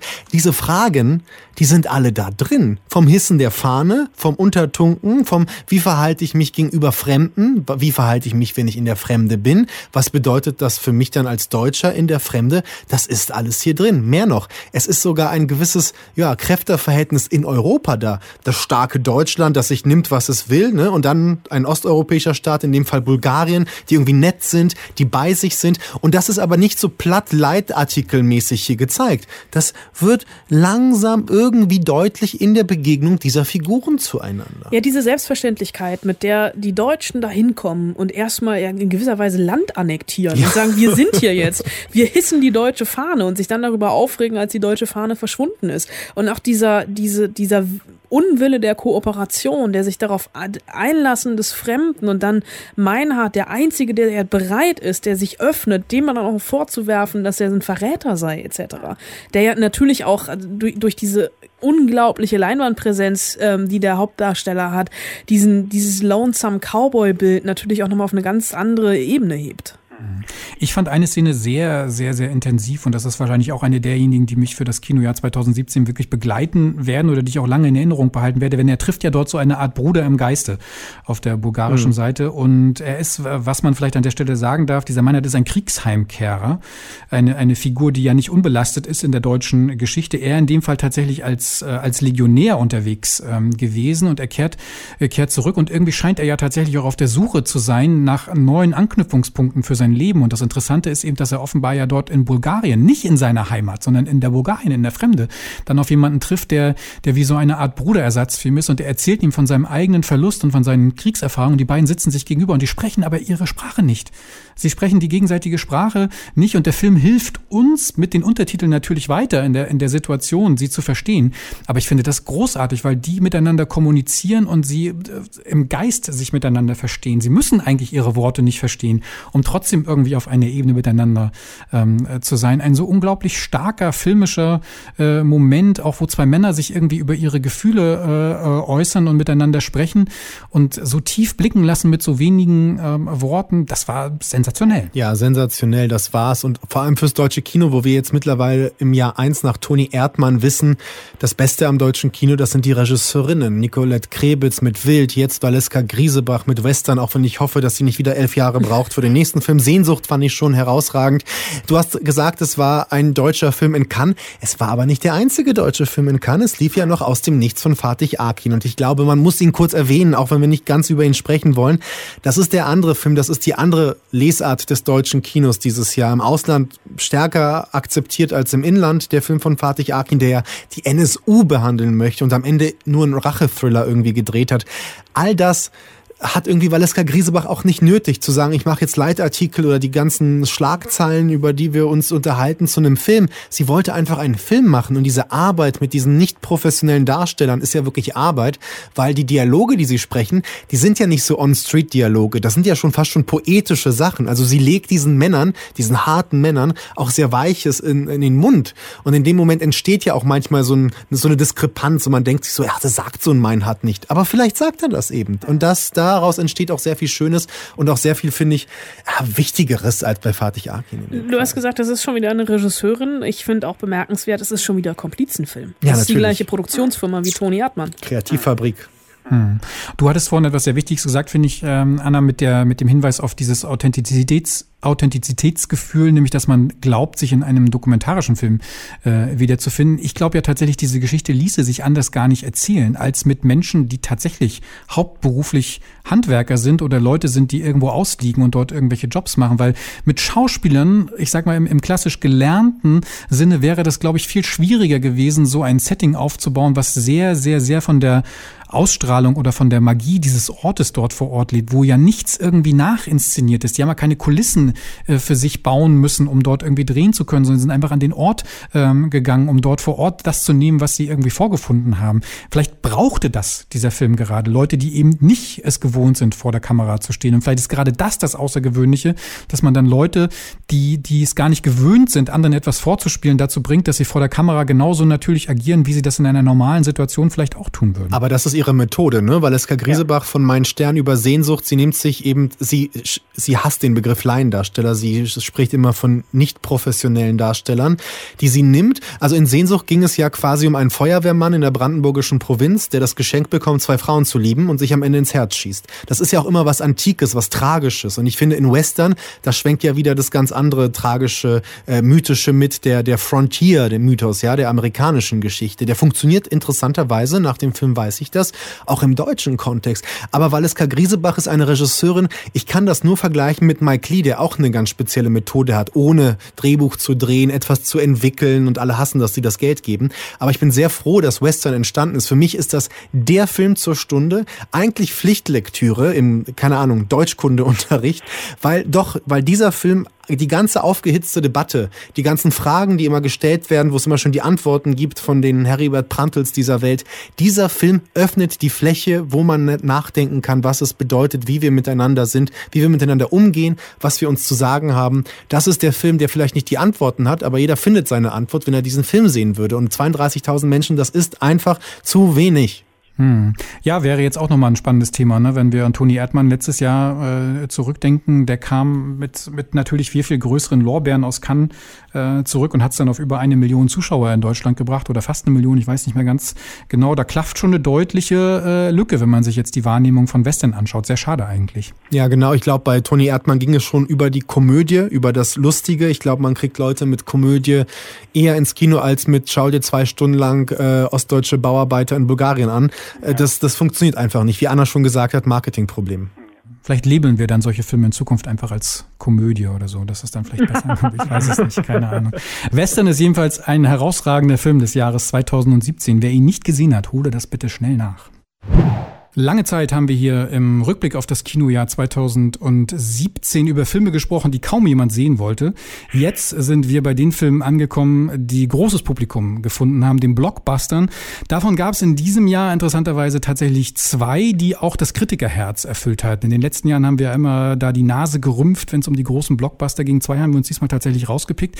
Ich darf anfangen mit Dunkirk von Christopher Nolan und das ist für mich, muss ich eigentlich schon fast sagen, mein persönlicher Lieblingsfilm des Jahres ähm, geworden oder zumindest derjenige, der am meisten nachhalt. Es ist unter dem Deckmantel eines Kriegsfilms in die Kinos geschickt worden, Dunkirk. Eigentlich, wenn man aber genauer hinschaut, ein politischer Gegenwartsdiskurs, der zugleich auch eine komplett neue Erzählzeit im Kino entfaltet. Was Christopher Nolan da gelungen ist, ist, finde ich, außergewöhnlich beeindruckend. Es geht um die Belagerung von äh, Dünkirchen, Dunkirk auf Englisch in Belgien, eine der größten Evakuierungsaktionen des Zweiten Weltkrieges.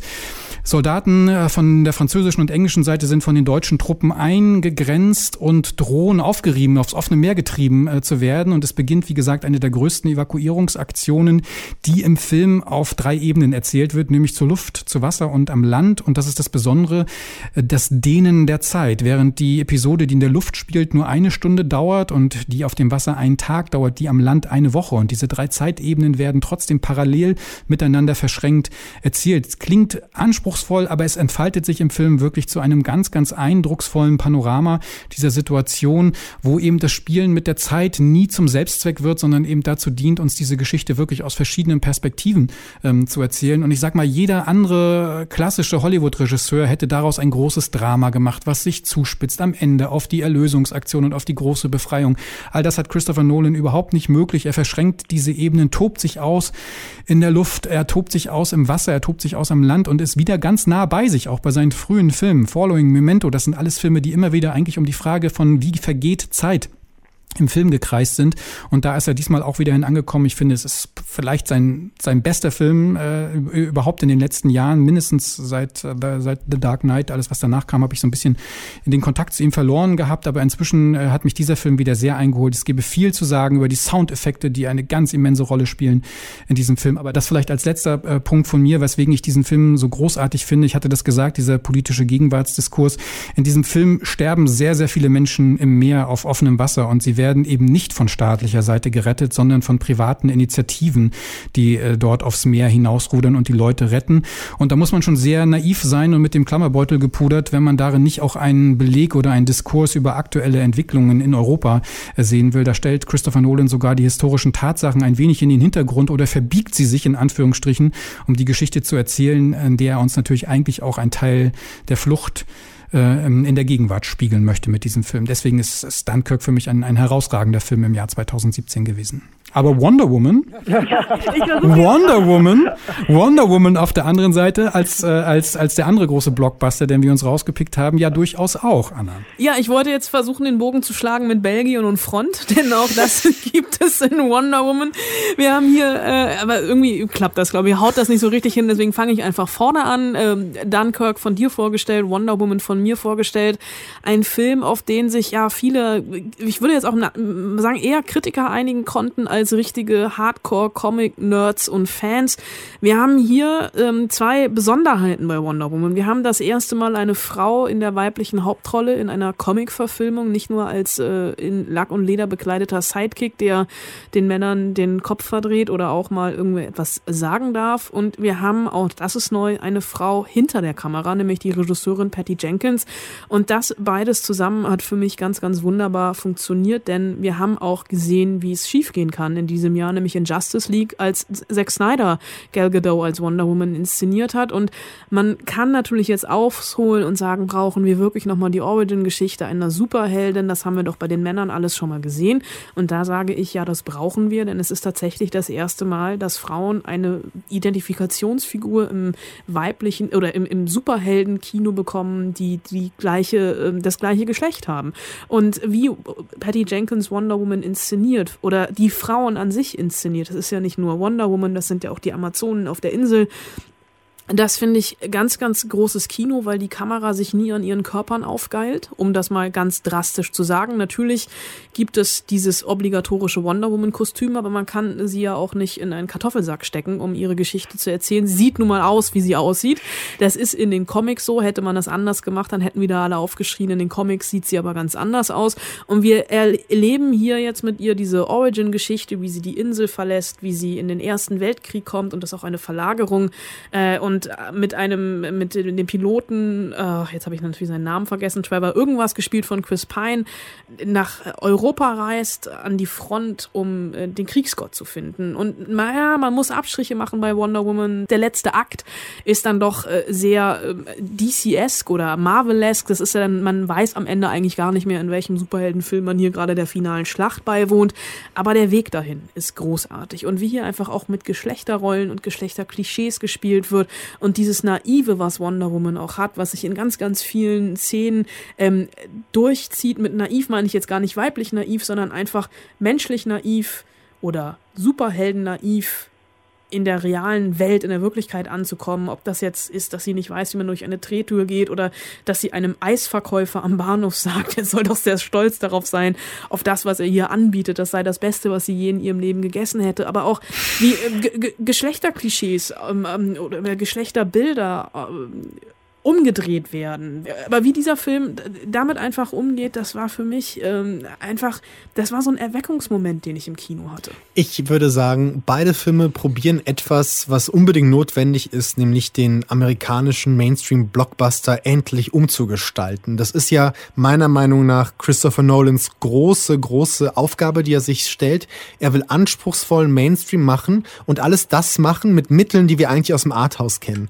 Also im Fall von Dunkirk, dass man man drei unterschiedliche Zeitebenen zusammenbringt, das habe ich in Filmen, in Cannes, in Venedig, in Berlin schon gesehen. Das sind kleine, zumeist asiatische Filme, die das machen. Aber auf dieser Skala habe ich das nicht gesehen. Und Christopher Nolan stellt sich immer die Frage, ich glaube, er geht von einem sehr klischeehaften Mainstream-Kinobesucher aus und sagt, ich erzähle dir eine Kriegsgeschichte. Ja?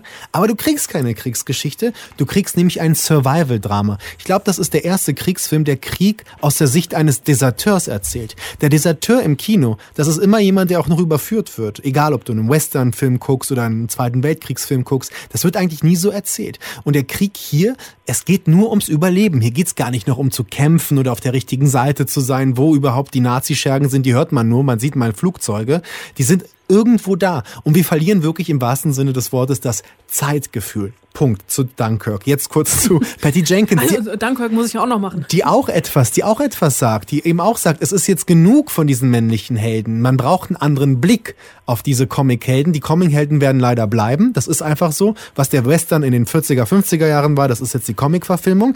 Und Patty Jenkins versucht etwas. Patty Jenkins ist aber, glaube ich, etwas gescheitert am Publikum, weil sie dann doch zu viel erwartet hat. Der Blick im Kino ist weiterhin ein männlicher. Und ich glaube, dass viele Comic-Kino-Besucher Comic-Verfilmungsbesucher das nicht sehen wollten. Es sind noch sehr viele Menschen reingegangen, aber ich glaube, dass der Hass goss sich dann ja schon relativ aus in den Foren und ich auch in Dunkirk übrigens. Und ich glaube, diese beiden Regisseure, Jenkins und ähm, Christopher Nolan, probieren etwas Außergewöhnliches, nämlich diesen Mainstream umzuformen. Und deshalb finde ich beide Filme außergewöhnlich gut, auch wenn ich natürlich den künstlerischen Aspekt an Dunkirk mehr schätze. Da geht's mir ganz ähnlich. Also bei, bei Wonder Woman, den verteidige, verteidige ich mittlerweile wirklich bis aufs Blut, weil ich einfach so viele sinnlose Kommentare darüber gehört habe und den Film gegen so, Sinn, so viel Sinnloses verteidigen musste. Bei Dunkirk ist, glaube ich, wirklich das Problem, dass viele sich nicht darauf einlassen und viele sich zu schnell überfordert mhm. fühlen und deswegen im Kino absch abschalten. Das liegt ja auch schon daran, dass man die Dialoge verständlich, es ist ja oft bei Nolan das Problem, dass man die Dialoge einfach nicht versteht. Aber das, also von der, von der Tonspur her. Aber das ist gewollt, das sollen wir auch gar nicht, weil wir einfach dieses Fronterlebnis nachspüren sollen. Und es ist ja eigentlich, ähm, so doch knapp zwei Stunden, so lang, so lang ist er eigentlich gar mhm. nicht. 20 Minuten Saving Private Ryan in lang gezogen. Und ich finde auch, wie hier mit Krieg umgegangen wird, wie hier von der Sinnlosigkeit von Krieg erzählt wird. Für mich einer der eindrücklichsten Momente, als die eigentlich schon in England angekommen sind, am Bahnsteig nach Churchills Rede.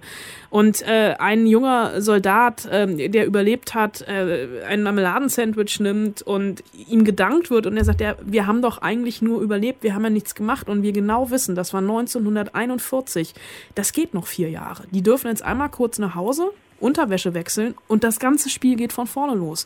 Und diese Sinnlosigkeit, die dahinter steckt und wie Nolan uns das einfach spürbar macht, das finde ich ganz, ganz stark. Dieses Unterwandern von Erwartungshaltungen im Mainstream-Kino, was diese Filme so ein bisschen miteinander verbindet, ist allerdings tatsächlich für das Jahr 2017 äh, schon auf eine gewisse Art und Weise, du hast gesagt, wichtig gewesen, aber wenn wir uns dann tatsächlich die Liste der Filme angucken, die da ganz vorne lag, also die ersten, ich glaube, zwölf oder dreizehn Plätze im deutschen Kino ähm, im Jahr 2017 bestehen aus Prequels, Sequels, Fortsetzungen oder Remakes bestimmter ähm, äh, Filme. Also das, was in der Masse tatsächlich die Leute ins Kino ähm, gelockt hat. Wir müssen so dankbar sein für solche Regisseure wie Christopher Nolan und Patty Jenkins, die tatsächlich sagen, wir wollen jetzt tatsächlich versuchen, neue Akzente zu setzen, die vielleicht auch diese Kreativitätslosigkeit, die das Mainstream-Kino in der Breite in den vergangenen Jahren ausgemacht hat, natürlich auch irgendwie sehr hautnah miterleben und wahrscheinlich auch merken, wie schwierig es wird für die für Projekte, die so ein bisschen gegen den Strich ähm, gebürstet sind, dann tatsächlich das nötige Geld zu akquirieren. Beide Filme waren aber tatsächlich erfolgreich, also haben mehr Geld eingespielt, als sie gekostet haben. Das ist ja eigentlich immer nur der, der, der neoliberale Kassenschnitt, der am Ende dort in Hollywood gemacht wird. Ja, hat's was gebracht oder hat's nicht gebracht? Deswegen bin ich auch guter Dinge, äh, dass wir äh, solche Filme auch weiterhin ähm, sehen werden in ihrer außergewöhnlichen Art, so wie sie tatsächlich dort uns ähm, präsentiert worden sind. Auch hier müssen wir jetzt allerdings ähm, mhm. zu einer Abstimmung kommen. Ich fange mal an. Ich mag wirklich beide Filme sehr. Ich, es ist, es ist, ich, ich, ich lose einfach. Ich nehme jetzt mal wirklich Dunkirk, weil ich denke, das ist auch einer der besseren Nolan-Filme. Nicht sein bester, aber das, das habe ich einfach nicht erwartet. Der hat mich umgehauen, war schon gut, ja. Ja, für mich hier auch die, die, die Qual der Wahl. Ich würde am liebsten beide durchdrücken. Ich weiß, dass es nicht geht und ich weiß, dass das jetzt aus feministischer Seite auch sehr unklug ist, was ich mache. Aber ich entscheide mich auch für Dunkirk, weil das auch einfach Bilder sind und ich ja immer noch, wenn ich an den Film zurückdenke, eine Gänsehaut habe und diese Gänsehaut ist ein Ticken anders als bei Wonder Woman. Deswegen wird es am Ende ein klares 3 zu 0 für, für Dunkirk, weil ich bin auch bei äh, also schon mehr bei der Seite, ja, aus den genannten Gründen. Am Anfang habe ich ja schon eine so große Lanze für diesen Film gebrochen. Aus der Nummer komme ich gar nicht wieder raus, selbst wenn ich jetzt wollte. Äh, äh, in diesem Fall geht Christopher Nolan als äh, Gewinner heraus aus diesem Duell im Rückblick auf das Kinojahr 2017. 3 zu 0 für Dunkirk. Gerade waren wir bei den großen Blockbustern im Rückblick auf das Kinojahr 2017. Wir kehren schon ganz schnell wieder zurück zu den kleineren äh, Filmen, die, die es schwerer hatten beim Publikum, die, die vielleicht nicht die große Aufmerksamkeit gefunden haben, die, die es aber umso mehr verdient haben, dass man nochmal ähm, an sie erinnert. Und da kommt ein Film mit hier ins Rennen, der die Goldene Palme in Cannes ähm, gewonnen hat, was auch nicht dazu geführt hat, dass dieser Film jetzt ein riesengroßer Publikumserfolg geworden ist, aber sei es drum. The Square von Ruben Östlund. Patrick. Ich höre so ein bisschen raus, Andreas will, dass viele Leute diese Filme sehen, die wir mögen. Leider, glaube ich, gibt es zu viele Filme und zu wenig Leute, die noch ins Kino gehen. Aber The Square verhandelt so ein bisschen diese Frage, wozu ist Kunst noch da? Was hat sie mit uns zu tun? Und wo ist sie eigentlich zu finden? The Square von Ruben Östlund spielt in einem Museum in Stockholm und wir lernen ähm, einen Museumsleiter kennen, einen Kurator, Christian. Dem wird ganz am Anfang sein Handy geklaut. Jetzt mal ehrlich, dieser Mann ist reich, gut aussehend und sehr erfolgreich. Das dürfte eigentlich bei ihm nichts Großes auslösen. Der müsste einfach zur Polizei gehen, Anzeige erstatten und sich ein neues Handy kaufen. Denn das machen diese Menschen meistens. Aber bei Christian löst das etwas aus. Und warum? Weil er nämlich gerade an einer Ausstellung ähm, arbeitet, The Square, einer Künstlerin, ich glaube aus Südamerika, wenn ich mich nicht irre, die quasi die großen Fragen stellt, wie wir miteinander umgehen, können wir uns noch vertrauen, wie gehen wir dem Fremden gegen aufeinander zu. Ähm, und The Square wird halt, ist ja wirklich ein Quadrat, das eingeladen gelassen wird und wenn man da diesen Raum betritt in dieses Quadrat, dann sind alle fair zueinander. Es gelten eigentlich diese allgemeingültigen Regeln, sei nett, sei freundlich, tu niemanden das an, was du nicht willst, dass dir angetan wird. Aber Christian kann sich an dieses Motto, das er da anpreist, der Presse, wenn er da die Ausstellung eröffnet, nicht halten und beginnt sein eigenes Handy zu orten. Also dieser Film spielt auf so ein paar mehr Ebenen. Eigentlich sind es so kleine ähm, Vignetten, die aneinandergereiht sind. Aber in dieser Vignette, in diesem Handlungsstrang, wo es darum geht, sein Handy wieder zu finden, wird dieser gut situierte, linksliberale Intellektuelle zum Psychopathen. Er ortet es in irgendeinem so heruntergekommenen Gebäude, lässt sich da hinfahren, verteilt Zettel im äh, Haus, dass er ihn findet, wer auch immer dieses Handy dort hat und äh, ihn zur Raison zieht. Und so verhandelt der Film nämlich auch etwas. Er stellt die Frage, ist, dass, dass dieses, hm, wie soll ich nennen, dieses sozialdemokratische Paradies Schweden eben gar nicht so sozialdemokratisch und gar nicht so paradiesisch ist. Dass nämlich diese ganzen Sonntagsreden, die die Linksintellektuellen halten, eben nichts viel wert sind, wenn man das eigene Handy geklaut bekommt. Und ganz nebenbei ist es eine phänomenale kleine ja, auch intellektuelle Satire auf den Kunstbetrieb, der nämlich sich nur noch sich selber feiert, hinter großen, schönen Mauern und mit der eigentlichen Welt außenrum nichts mehr findet. Ich fand schon, dass die Goldene Palme, die ja einen Kunstfilm, also einen Film auszeichnen sollen, der die künstlerischen Formate, das künstlerische Erzählen weiterträgt, schon verdient hat. Ich finde den Film sehr stark, sehr anregend im wahrsten Sinne des Wortes und wirklich einer, der mich, ja, der mich wirklich sehr bewegt hat auch.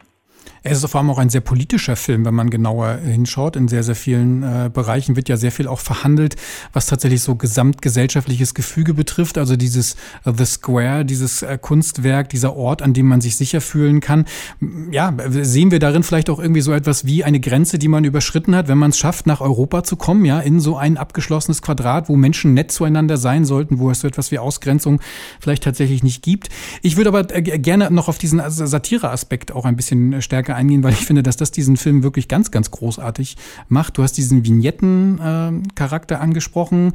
Ähm, ich, äh, wir sprachen ja mal über Kinoszenen oder über Filmszenen, die bleiben im, im Jahr 2017. Dieser Film hat, hat sehr viele, hat eine, eine Menge Szenen, die sich mir eingebrannt haben. Er hat aber vor allem eine, die ich mit Sicherheit gar nicht mehr wieder los werde. Und das ist dieses Dinner, was zerstört wird durch so eine Art Kunst-Spontan-Aktion, wo ein, ein, ein, ein Schauspieler, ein, ein Mensch auftritt in Form eines Affenmenschen, der dieses ganze äh, Dinner dort aufmischt in einer Art und Weise. Am Anfang halten sie es alle noch für so, ja, so ein bisschen wie Spaß, ja. Also eine Kunstaktion, das ist ja jetzt in 30 Sekunden wieder vorbei.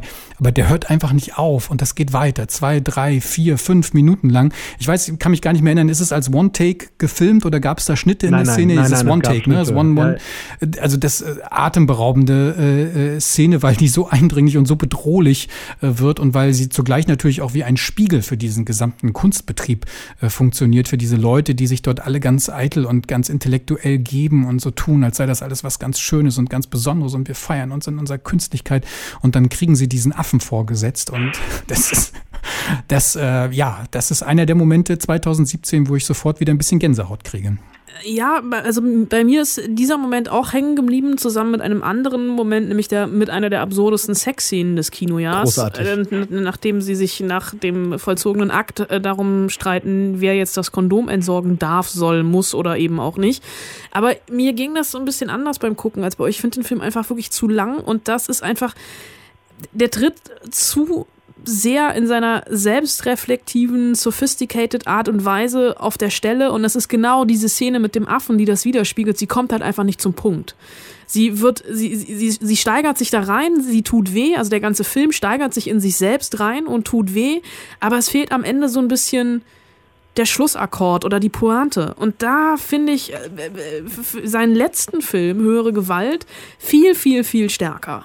Das stimmt. Ich glaube, nach höhere Gewalt haben wir jetzt das Meisterwerk erwartet. Das, es war jetzt einfach soweit. The Square ist was anderes. Er nimmt sich vielleicht zwei, drei Sachen zu viel vor. Es fehlt die Ebene, wo der Film sich selbst reflektiert. Das stimmt. Ich würde aber trotzdem sagen, dass er, wenn er später mit seinen Töchtern versucht, alles wieder gut zu machen, dass da auch wieder dieses höhere Gewaltthema vorkommt, der gute Vater, die Männlichkeit, Verlust.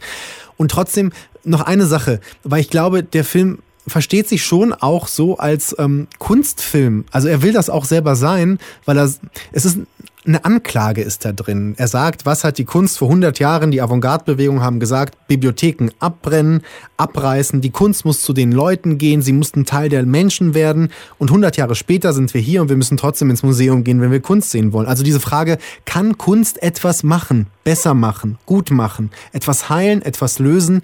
Ich glaube, dass der Film schon, schon eine Antwort liefert. Aber du hast recht, ich würde auch sagen, er nimmt vielleicht zu viele Fäden auf. Ja, das, der, der, Also er ist 140 Minuten lang Ja. und damit wirklich, er ist, er ist ja noch nicht mal redundant, weil sich nicht wirklich was wiederholt, aber er tritt zu oft auf der Stelle Mhm. und kostet,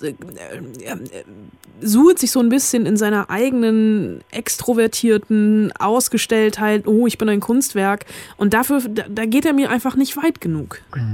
Eine Pointe in dem Sinne habe ich eigentlich bei dem Film nicht vermisst. Also ich hatte es auch nicht damit gerechnet, dass er am Ende nochmal irgendwie einen großen Drive macht oder irgendwie eine Geschichte irgendwie wieder äh, rumführen würde. Für mich hat der Film tatsächlich von seinen einzelnen Episoden ähm, gelebt oder von seinen einzelnen ähm, Erzählsträngen, die für sich genommen ja immer auch so ein bisschen wie so eine Spiegelung dieses Kunstbetriebes äh, funktionieren. Da ist dann diese frustrierte Frau, die nach dem, nach dem äh, One-Night-Stand ihn dort auf einmal zur Rede stellt. Die wohnt übrigens auch mit einem Affen zusammen. Ich weiß nicht, wer das noch irgendwie in Erinnerung hat. Der kriegt ja da drei, vier Mal im Nebenzimmer, läuft da einmal ein Affe vor der Kamera. Ja, das war also auch so eine skurrile Szene. Und ein Schimpanse. ein Schimpanse, genau, ja. Na und dann ähm, diese, diese YouTube-Geschichte, über Ja, die die wir noch nicht gut. gesprochen äh, haben. Auch da spiegelt der Film ja wieder einen aktuellen äh, Mediendiskurs drüber. Denn dieses Museum überlebt sich, wie können wir dieses Kunstwerk eigentlich tatsächlich für eine breite, jüngere Öffentlichkeit attraktiv machen. Und sie heuern da eine Gruppe, äh, zwei Leute an, die irgendwie der Meinung sind, sie müssen jetzt mal richtig viral gehen mit ihrem Ding und dann inszenieren sie dort so ein Video, wo äh, Kinder in die Luft gesprengt werden, Menschen in die Luft gesprengt Ja. äh, werden und das soll Werbung machen für diesen, für die, für dieses äh, Kunstwerk. Es geht tatsächlich viral, ja, alle glotzen hin, alle äh, gucken hin und da, da, da ist dann wieder dieser Spiegel da in diesem Film, den er aus ganz verschiedenen Facetten läuft. Also mir, mir hat diese Pointe an den, äh, die du angesprochen hast, Anna, mir hat das nicht wirklich gefehlt. Aber vielleicht gab es, vielleicht war das die Pointe mit dem Schimpansen in der Wohnung von Elizabeth Moss. Weil, um ehrlich zu sein, das, der Blick auf alle Menschen in diesem Film, egal ob sie an Arm sind, wenn es dann um den Handyklauer geht aus den Suburbs, äh, alle sind eigentlich gestört und durchgedreht. Der einzige normale, in Anführungsstrichen, Mensch ist dieser Schimpanse, weil was macht er nämlich in diesem ganzen Irrenhaus? Der setzt sich auf die Couch und liest Zeitung. und ich glaube, dass in diesem, vielleicht äh, ver, ver, verrät äh, der Film seine Pointe zu früh. Weil ich glaube, das ist es nämlich. Das einzig normale Wesen in diesem Film ist der Affe, der sich auf die Couch schwingt und sich bei diesen Verrückten gar nicht erst mitziehen lässt und einfach mal Zeitung liest. Ja, also The Square von äh, Ruben Östlund, die Goldene Palme in Cannes ist immer irgendwie so eine Art Aushängeschild. Irgendwie hat man ja. automatisch das Gefühl, den Film, den nehmen wir mit, da reden wir drüber. Und ich finde, es ist nicht verschenkt. Also um Gottes Willen, das ist ein sehr, sehr sehenswerter äh, Film, selbst wenn es vielleicht nicht der ganz große äh, Wurf ist, wie ihr es angedeutet habt, kann ja noch kommen bei dem mhm. äh, Regisseur. Da steht uns vielleicht noch einiges bevor. The Square von Ruben Östlund auf jeden Fall auch ein sehr, sehr sehenswerter Film im Jahr 2017. Sehr lang, sehr ausführlich haben wir hier im Rückblick auf das Kinojahr 2017 bei Super 8 über Filme gesprochen, die es schwer hatten, ein Publikum zu finden. Ganz am Anfang der Sendung habe ich schon mal auf diese Streaming-Portale äh, hingewiesen, die dessen Namen eigentlich in Kinosendungen nicht genannt werden sollten, möchte man meinen. Netflix, Amazon und Co. haben in diesem Jahr dem Kino so stark Konkurrenz gemacht, wie bislang zuvor noch nicht abzusehen gewesen ist oder vielleicht abzusehen war, aber viele es nicht wahrhaben wollten, dass diese Macht tatsächlich so groß werden würde, dass viele Geschichten, spannende Geschichten verdrängt worden sind aus den Kinos hin in die Streaming-Portale. Deswegen haben wir auch einen Platz frei ähm, äh, geräumt. Nicht, weil wir dem Kino weniger Platz geben wollen, sondern weil man dieser Entwicklung, glaube ich, einfach Rechnung tragen muss, ohne zynisch zu sein, ohne ähm, ja dort mit einem abschätzigen Blick auf das zu schauen, was dort passiert, sondern man muss es schlicht und ergreifend zur Kenntnis nehmen. Und man kann ja durchaus die Frage stellen, ob man nicht vielleicht viele der spannenderen Geschichten inzwischen tatsächlich auch auf den Streaming-Portalen entdecken kann und vielleicht sie eben nicht mehr im Kino entdeckt. Und ob das eine Entwicklung ist, die vielleicht in den nächsten Jahren noch so weitergehen wird und das Kino dann noch mehr heraus herausfordert, was seine Marktpräsenz angeht, um Filme tatsächlich als genuin eigenständigen Ort präsentieren zu können. Daher haben auch wir uns zwei Serien ähm, rausgegriffen, die hier sozusagen im letzten Duell nochmal gegeneinander antreten werden. Die Rede ist von Twin Peaks und von Dark sozusagen. Zwei Mystery-Serien. Ich weiß nicht, wer von euch beiden mag anfangen. Twin Peaks vielleicht, Patrick? Oh ja, äh, mir kommt die Ehre zuteil, Twin Peaks von David Lynch und Mark Frost zusammenzufassen. Es ist die dritte Staffel einer Serie, die eigentlich gar keine Serie, also keine fortlaufende Serie hätte sein sollen. Anfang der 90er Jahre hat ja Twin Peaks Staffel 1 dafür gesorgt, was man heute Serienhype nennt. Das gab es damals als Begriff noch gar nicht. Keiner wusste, dass man so spannend, so intelligent, so verwirrend und so ja kunstvoll in Serienform erzählen kann. Später folgte auch noch, nachdem glaube ich die Bildzeitung in Deutschland es war, die damals den äh, Mörder verraten hat. Also es war wirklich der erste Shitstorm. Der erste Shitstorm der Filmgeschichte.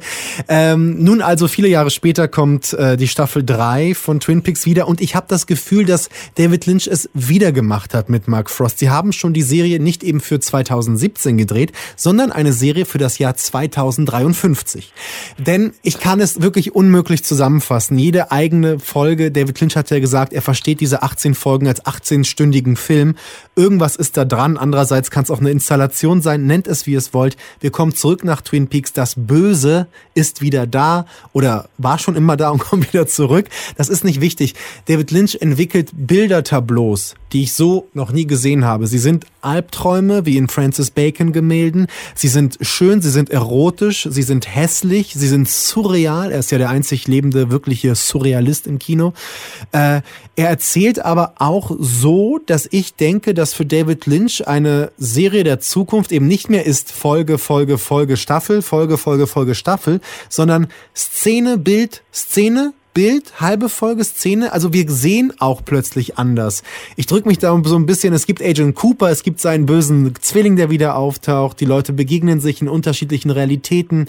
Es, es gibt Horrormomente, es gibt die Frau mit dem Holzscheit. Also wir lernen auch alle wieder kennen, die kommen. Aber es geht ja gar nicht um Inhalt. Es geht nicht darum, was erzählt wird. Das ist der Klischeespruch von Godard. Es geht darum, wie es erzählt wird. Und ich finde, in dieser surrealen Ansammlung an Bildern, an Horrormomenten, an, an, an Atomexplosionen und Weltentstehungsgeschichten sowas Reiches, Verwirrendes, aber auch sehr Befriedigendes habe ich in diesem Jahr nicht gesehen. Twin Peaks war für mich, das sage ich, auch wenn alle schon müde sind und so weiter, auch vom Zuhören, war das audiovisuelle Ereignis des Jahres. Und ich glaube, Twin Peaks und dann kommt erst der ganze Rest.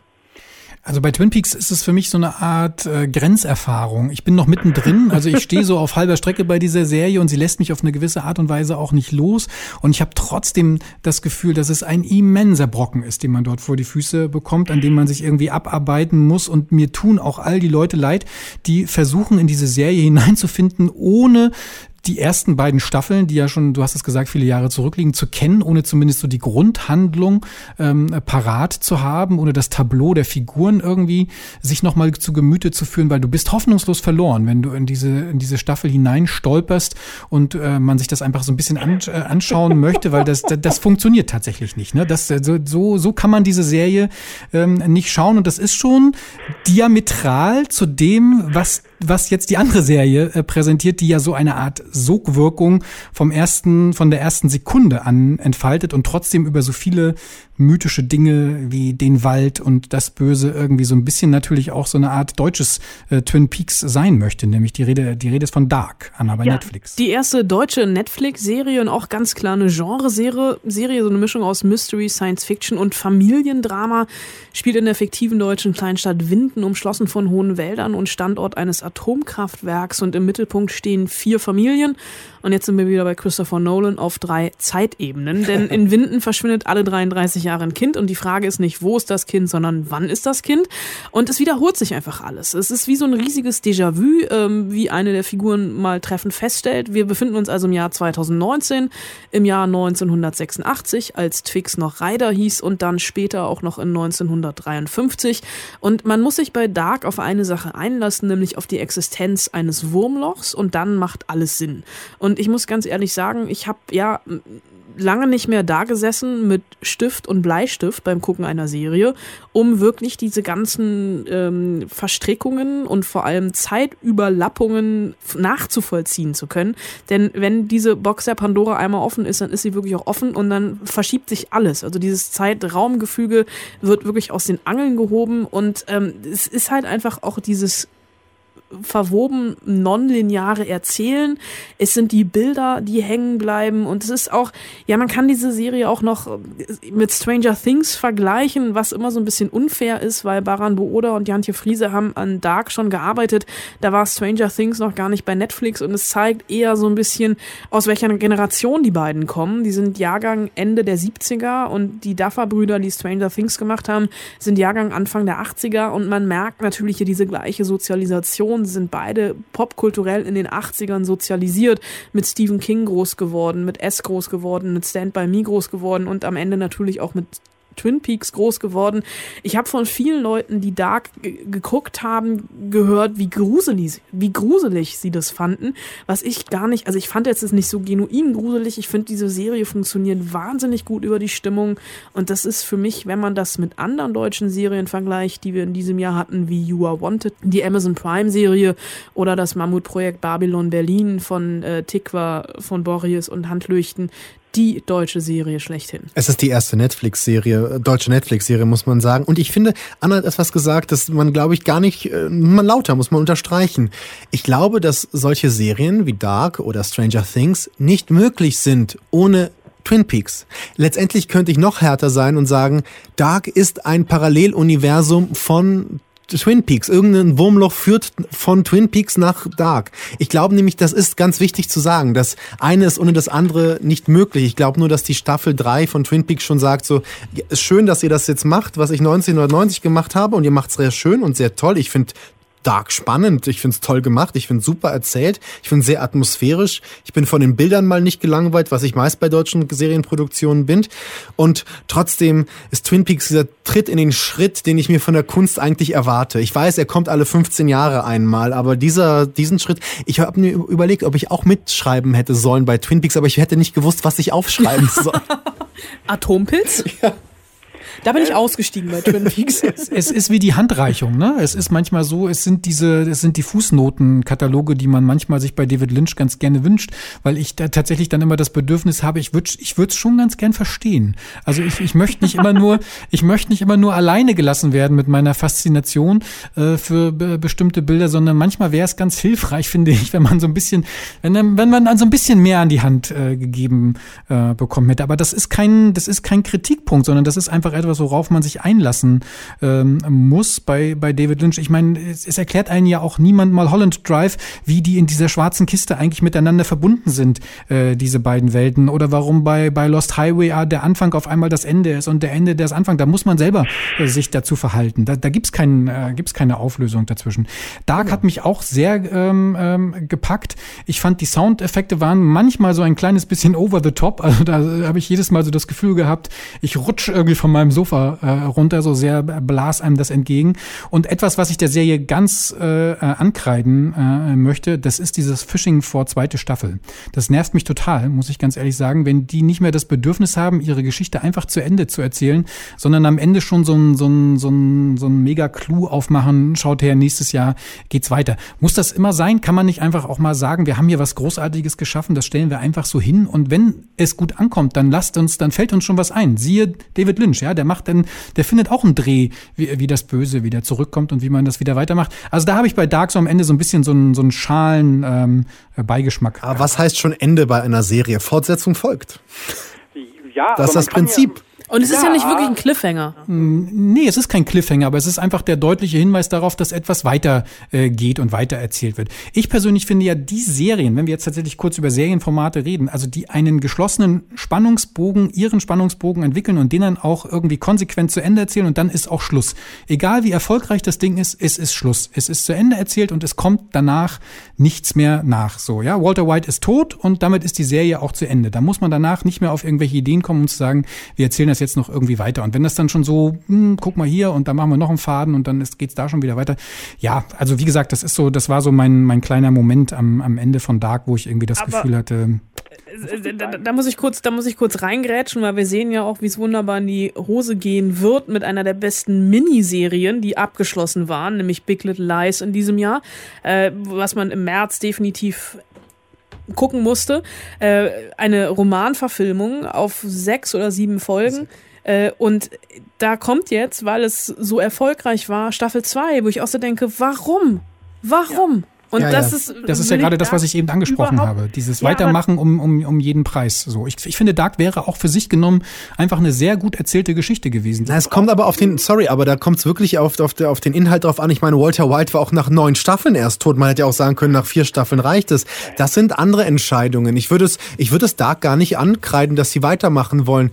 Ich finde, da gibt es viel schlimmere Varianten. Ich finde aber auch gar nicht zum Beispiel, dass die Serien das Kino sterben lassen oder das Kino sich jetzt irgendwie in der Defensive sitzt. Wir sollten einfach einfach stolz sein, in was für einer narrativen Zeit wir leben, dass das Geschichten erzählen so unterschiedliche Formen und Formate anbringt. Und ich glaube, wenn man diese Sendung hört, sieht man ja, wie krass das sein kann. Von Dunkirk, so einer Multimillionen-Dollar-Produktion bis zu ganz Kleinstbeträgen, wie es bei Western war oder jetzt in, in, den, in den Serienformaten.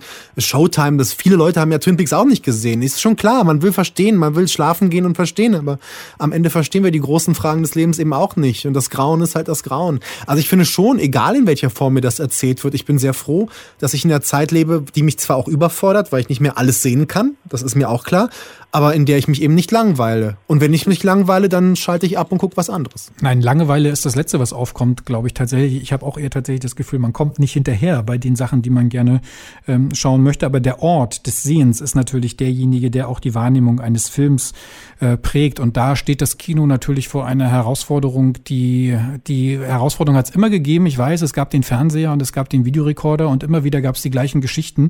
Wir befinden uns da ja auch auf einer gewissen Art und Weise in der Zeitschleife, aber korrigiert mich, korrigiert mich bitte so groß, wie die derzeitige Herausforderung ist, die die Streaming-Portale für das Kino bedeuten, die die gesamte Digitalisierung äh, bedeuten. So groß ist die Herausforderung für das Kino noch nicht gewesen. Und ich bin tatsächlich neugierig, wie sich dieser Ort behaupten wird im Vergleich zu den anderen Orten, an denen wir eben tatsächlich mittlerweile auch narrativ spannende Geschichten sehen können. Jetzt könntet ihr eine Antwort präsentieren, wenn ihr eine habt. Nee, haben wir nicht. Wir werden das nächstes Jahr wissen, wenn sich's weiterentwickelt. Ich sehe das ganz optimistisch. Das Prinzip Kino. Na, der Ort, der hat sich immer geändert. Am Anfang haben Leute auch in eine ganz kleine Maschine geguckt, nur alleine mit einem Auge. Jetzt, dann wurden die Leinwände größer, jetzt werden sie wieder kleiner. Äh, solange es interessante Künstlerinnen und Künstler gibt und Geschichtenerzähler, die mir was erzählen von der Welt, in der ich lebe, von den Menschen, die mich manchmal ablenken und manchmal überfordern und manchmal aufregen, finde ich's gut. Ich habe keine Angst ums Kino. Keine Sorge, dem geht's gut. Dann lasst uns abstimmen. Auch in diesem Fall. Dark gegen Twin Peaks, deutscher Wald gegen amerikanischen Wald. Ich bin für den amerikanischen Wald Twin Peaks. Ich bin für den deutschen Wald Dark. Ach du Scheiße. Okay, dann ähm, äh, bin ich, äh, der Ehrlichkeit halber muss ich ja sagen, ich bin mit Twin Peaks noch nicht ganz am Ende, wie ich am Anfang schon angedeutet habe. Wo, wo, wo führt mich das noch hin? Vielleicht, äh, vielleicht gebe ich in diesem Fall dem, dem deutschen Wald einfach mal den Punkt und sage, also danke, sage 2 zu, 2 zu 1 für Dark. Dann nähern wir uns in großen Schritten dem Ende im Kino-Jahresrückblick auf das Jahr 2017 hier bei Super 8 zusammen mit Anna Wollner und Patrick Wilinski. Zu guter Letzt, bevor wir uns verabschieden, auch das eine schöne Tradition, sprechen wir über die Gurke, über den Flop des Jahres, über das persönliche Desaster, über die schlimmste Seherfahrung, die man über sich ergehen lassen musste im Kinojahr 2017. Patrick, du darfst anfangen. Ach, da gab es nicht wenige, aber ich glaube, für mich war da auch ein Duell übrigens von The Party äh, von Sally Potter, den ich furchtbar fand, und äh, der junge Karl Marx von Raoul Peck gewinnt oder verliert, keine Ahnung, wie man das nennen soll, äh, der junge äh, Karl Marx von Raoul Peck. Ich glaube, ich habe so einen dummen, langweiligen Film, der wirklich auf den ersten zwei Sätzen des Wikipedia-Beitrags, äh, Eintrags von Karl Marx basiert, lange nicht gesehen. Ich habe mich gelangweilt. Kostüme, Bilder, alles, was einen Film ausmacht, war hier wirklich unterste Kategorie. Das war wirklich, das war wirklich die Gülle dieses Kinojahres. Ich, ich habe ihn wirklich, ich habe ich habe diesen Film wirklich gehasst. Ich habe neben, neben mir gesessen. Ich kann äh, das unterschreiben, denn ich habe dich Leiden sehen. Was war denn deine Gurke des Jahres, Anna?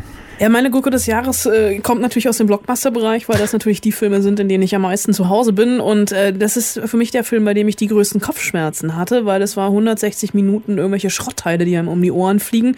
Transformers 5, wirklich eine Beleidigung, äh, nicht nur aus cineastischer Sicht, weil Michael Bay sich noch nicht mal mehr die Mühe gemacht hat, auch nur ansatzweise ein Drehbuch zu schreiben, sondern ein Film, der anfing mit Merlin in den englischen Wäldern im Mittelalter und aufhörte auf einem äh, ja, was war es eigentlich am Ende? Er, er, hörte irgendwo im Weltraum auf. Und zwischendrin gab es, natürlich, Transformers war immer schon Quatsch, aber das hier war wirklich einfach nur gequirlte Scheiße.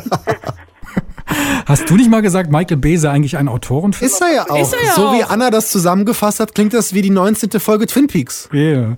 Meine Gurke des Jahres heißt Hacksaw Ridge von Mel oh, Gibson. Ja, stimmt.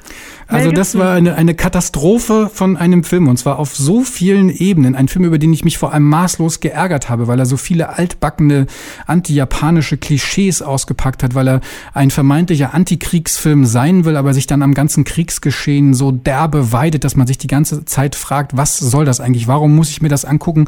Warum muss ich mir das in dieser Länge angucken? Und warum muss das alles so brachial und blutdürstig in Szene gesetzt äh, werden? Ist es ein, ein, ein, ein durch und durches Desaster, weil er auch ganz weit zurückfällt hinter die Erzählungen, die wir alle schon über den Zweiten Weltkrieg ähm, gesehen haben im Kino. Ist ein Film, den ich nicht gebraucht hätte und bei dem ich auch nicht verstanden habe, warum er überhaupt auf irgendwelchen besten Listen aufgetaucht ist. Ich glaube, er war sogar für drei oder vier Oscars nominiert, wenn ich es richtig erinnere. Bester ja. Hauptdarsteller. Mel ja. Gibson, bester Regisseur. Stimmt. Unfassbar. Weil die Amis auf sowas stehen. Unfassbar. Unfassbar schlecht. Ich werde, glaube ich, nie wieder einen Film von Mel Gibson angucken. Ich weiß es nicht. Es ist übrigens keine gute Idee, die Flops des Jahres ans Ende der Sendung zu stellen. Das denke ich irgendwie jedes Mal wieder. Wir haben großen Spaß dabei, aber irgendwie verderben wir damit den Eindruck des Kinojahres, oder? Wenn wir dann am Ende. Nein, das war gut. Ich fand's gut. Also, unsere drei Flops des Kinojahres. Nehmen Sie diese Filme raus, die müssen Sie nicht anschauen, wenn Sie sie noch nicht gesehen haben. Alles andere, über die wir geredet haben, sind große Empfehlungen äh, von uns im Rückblick auf das Kinojahr 2017. Uns hat sehr viel Spaß gemacht. Ich freue mich sehr, wenn Sie bis zum Ende dabei geblieben sind und uns zugehört haben bis zum Schluss. Mein Dank an Anna Wollner und Patrick Wilinski nach Berlin, ihr beiden. Das war ganz großartig. Vielen Dank, dass ihr mitgewirkt habt. Und vielen Dank auch nochmal an Sie, an unsere Zuhörer draußen bei Detektor FM und wir hören uns ganz im Bälde sicherlich wieder hier im Programm. Vielen Dank fürs Zuhören. Machen Sie es gut. Tschüss, bis zum nächsten Mal. Viel Spaß im Kino. Die Kinotipps. Präsentiert von Denon. Perfekter Sound für dein Heimkino.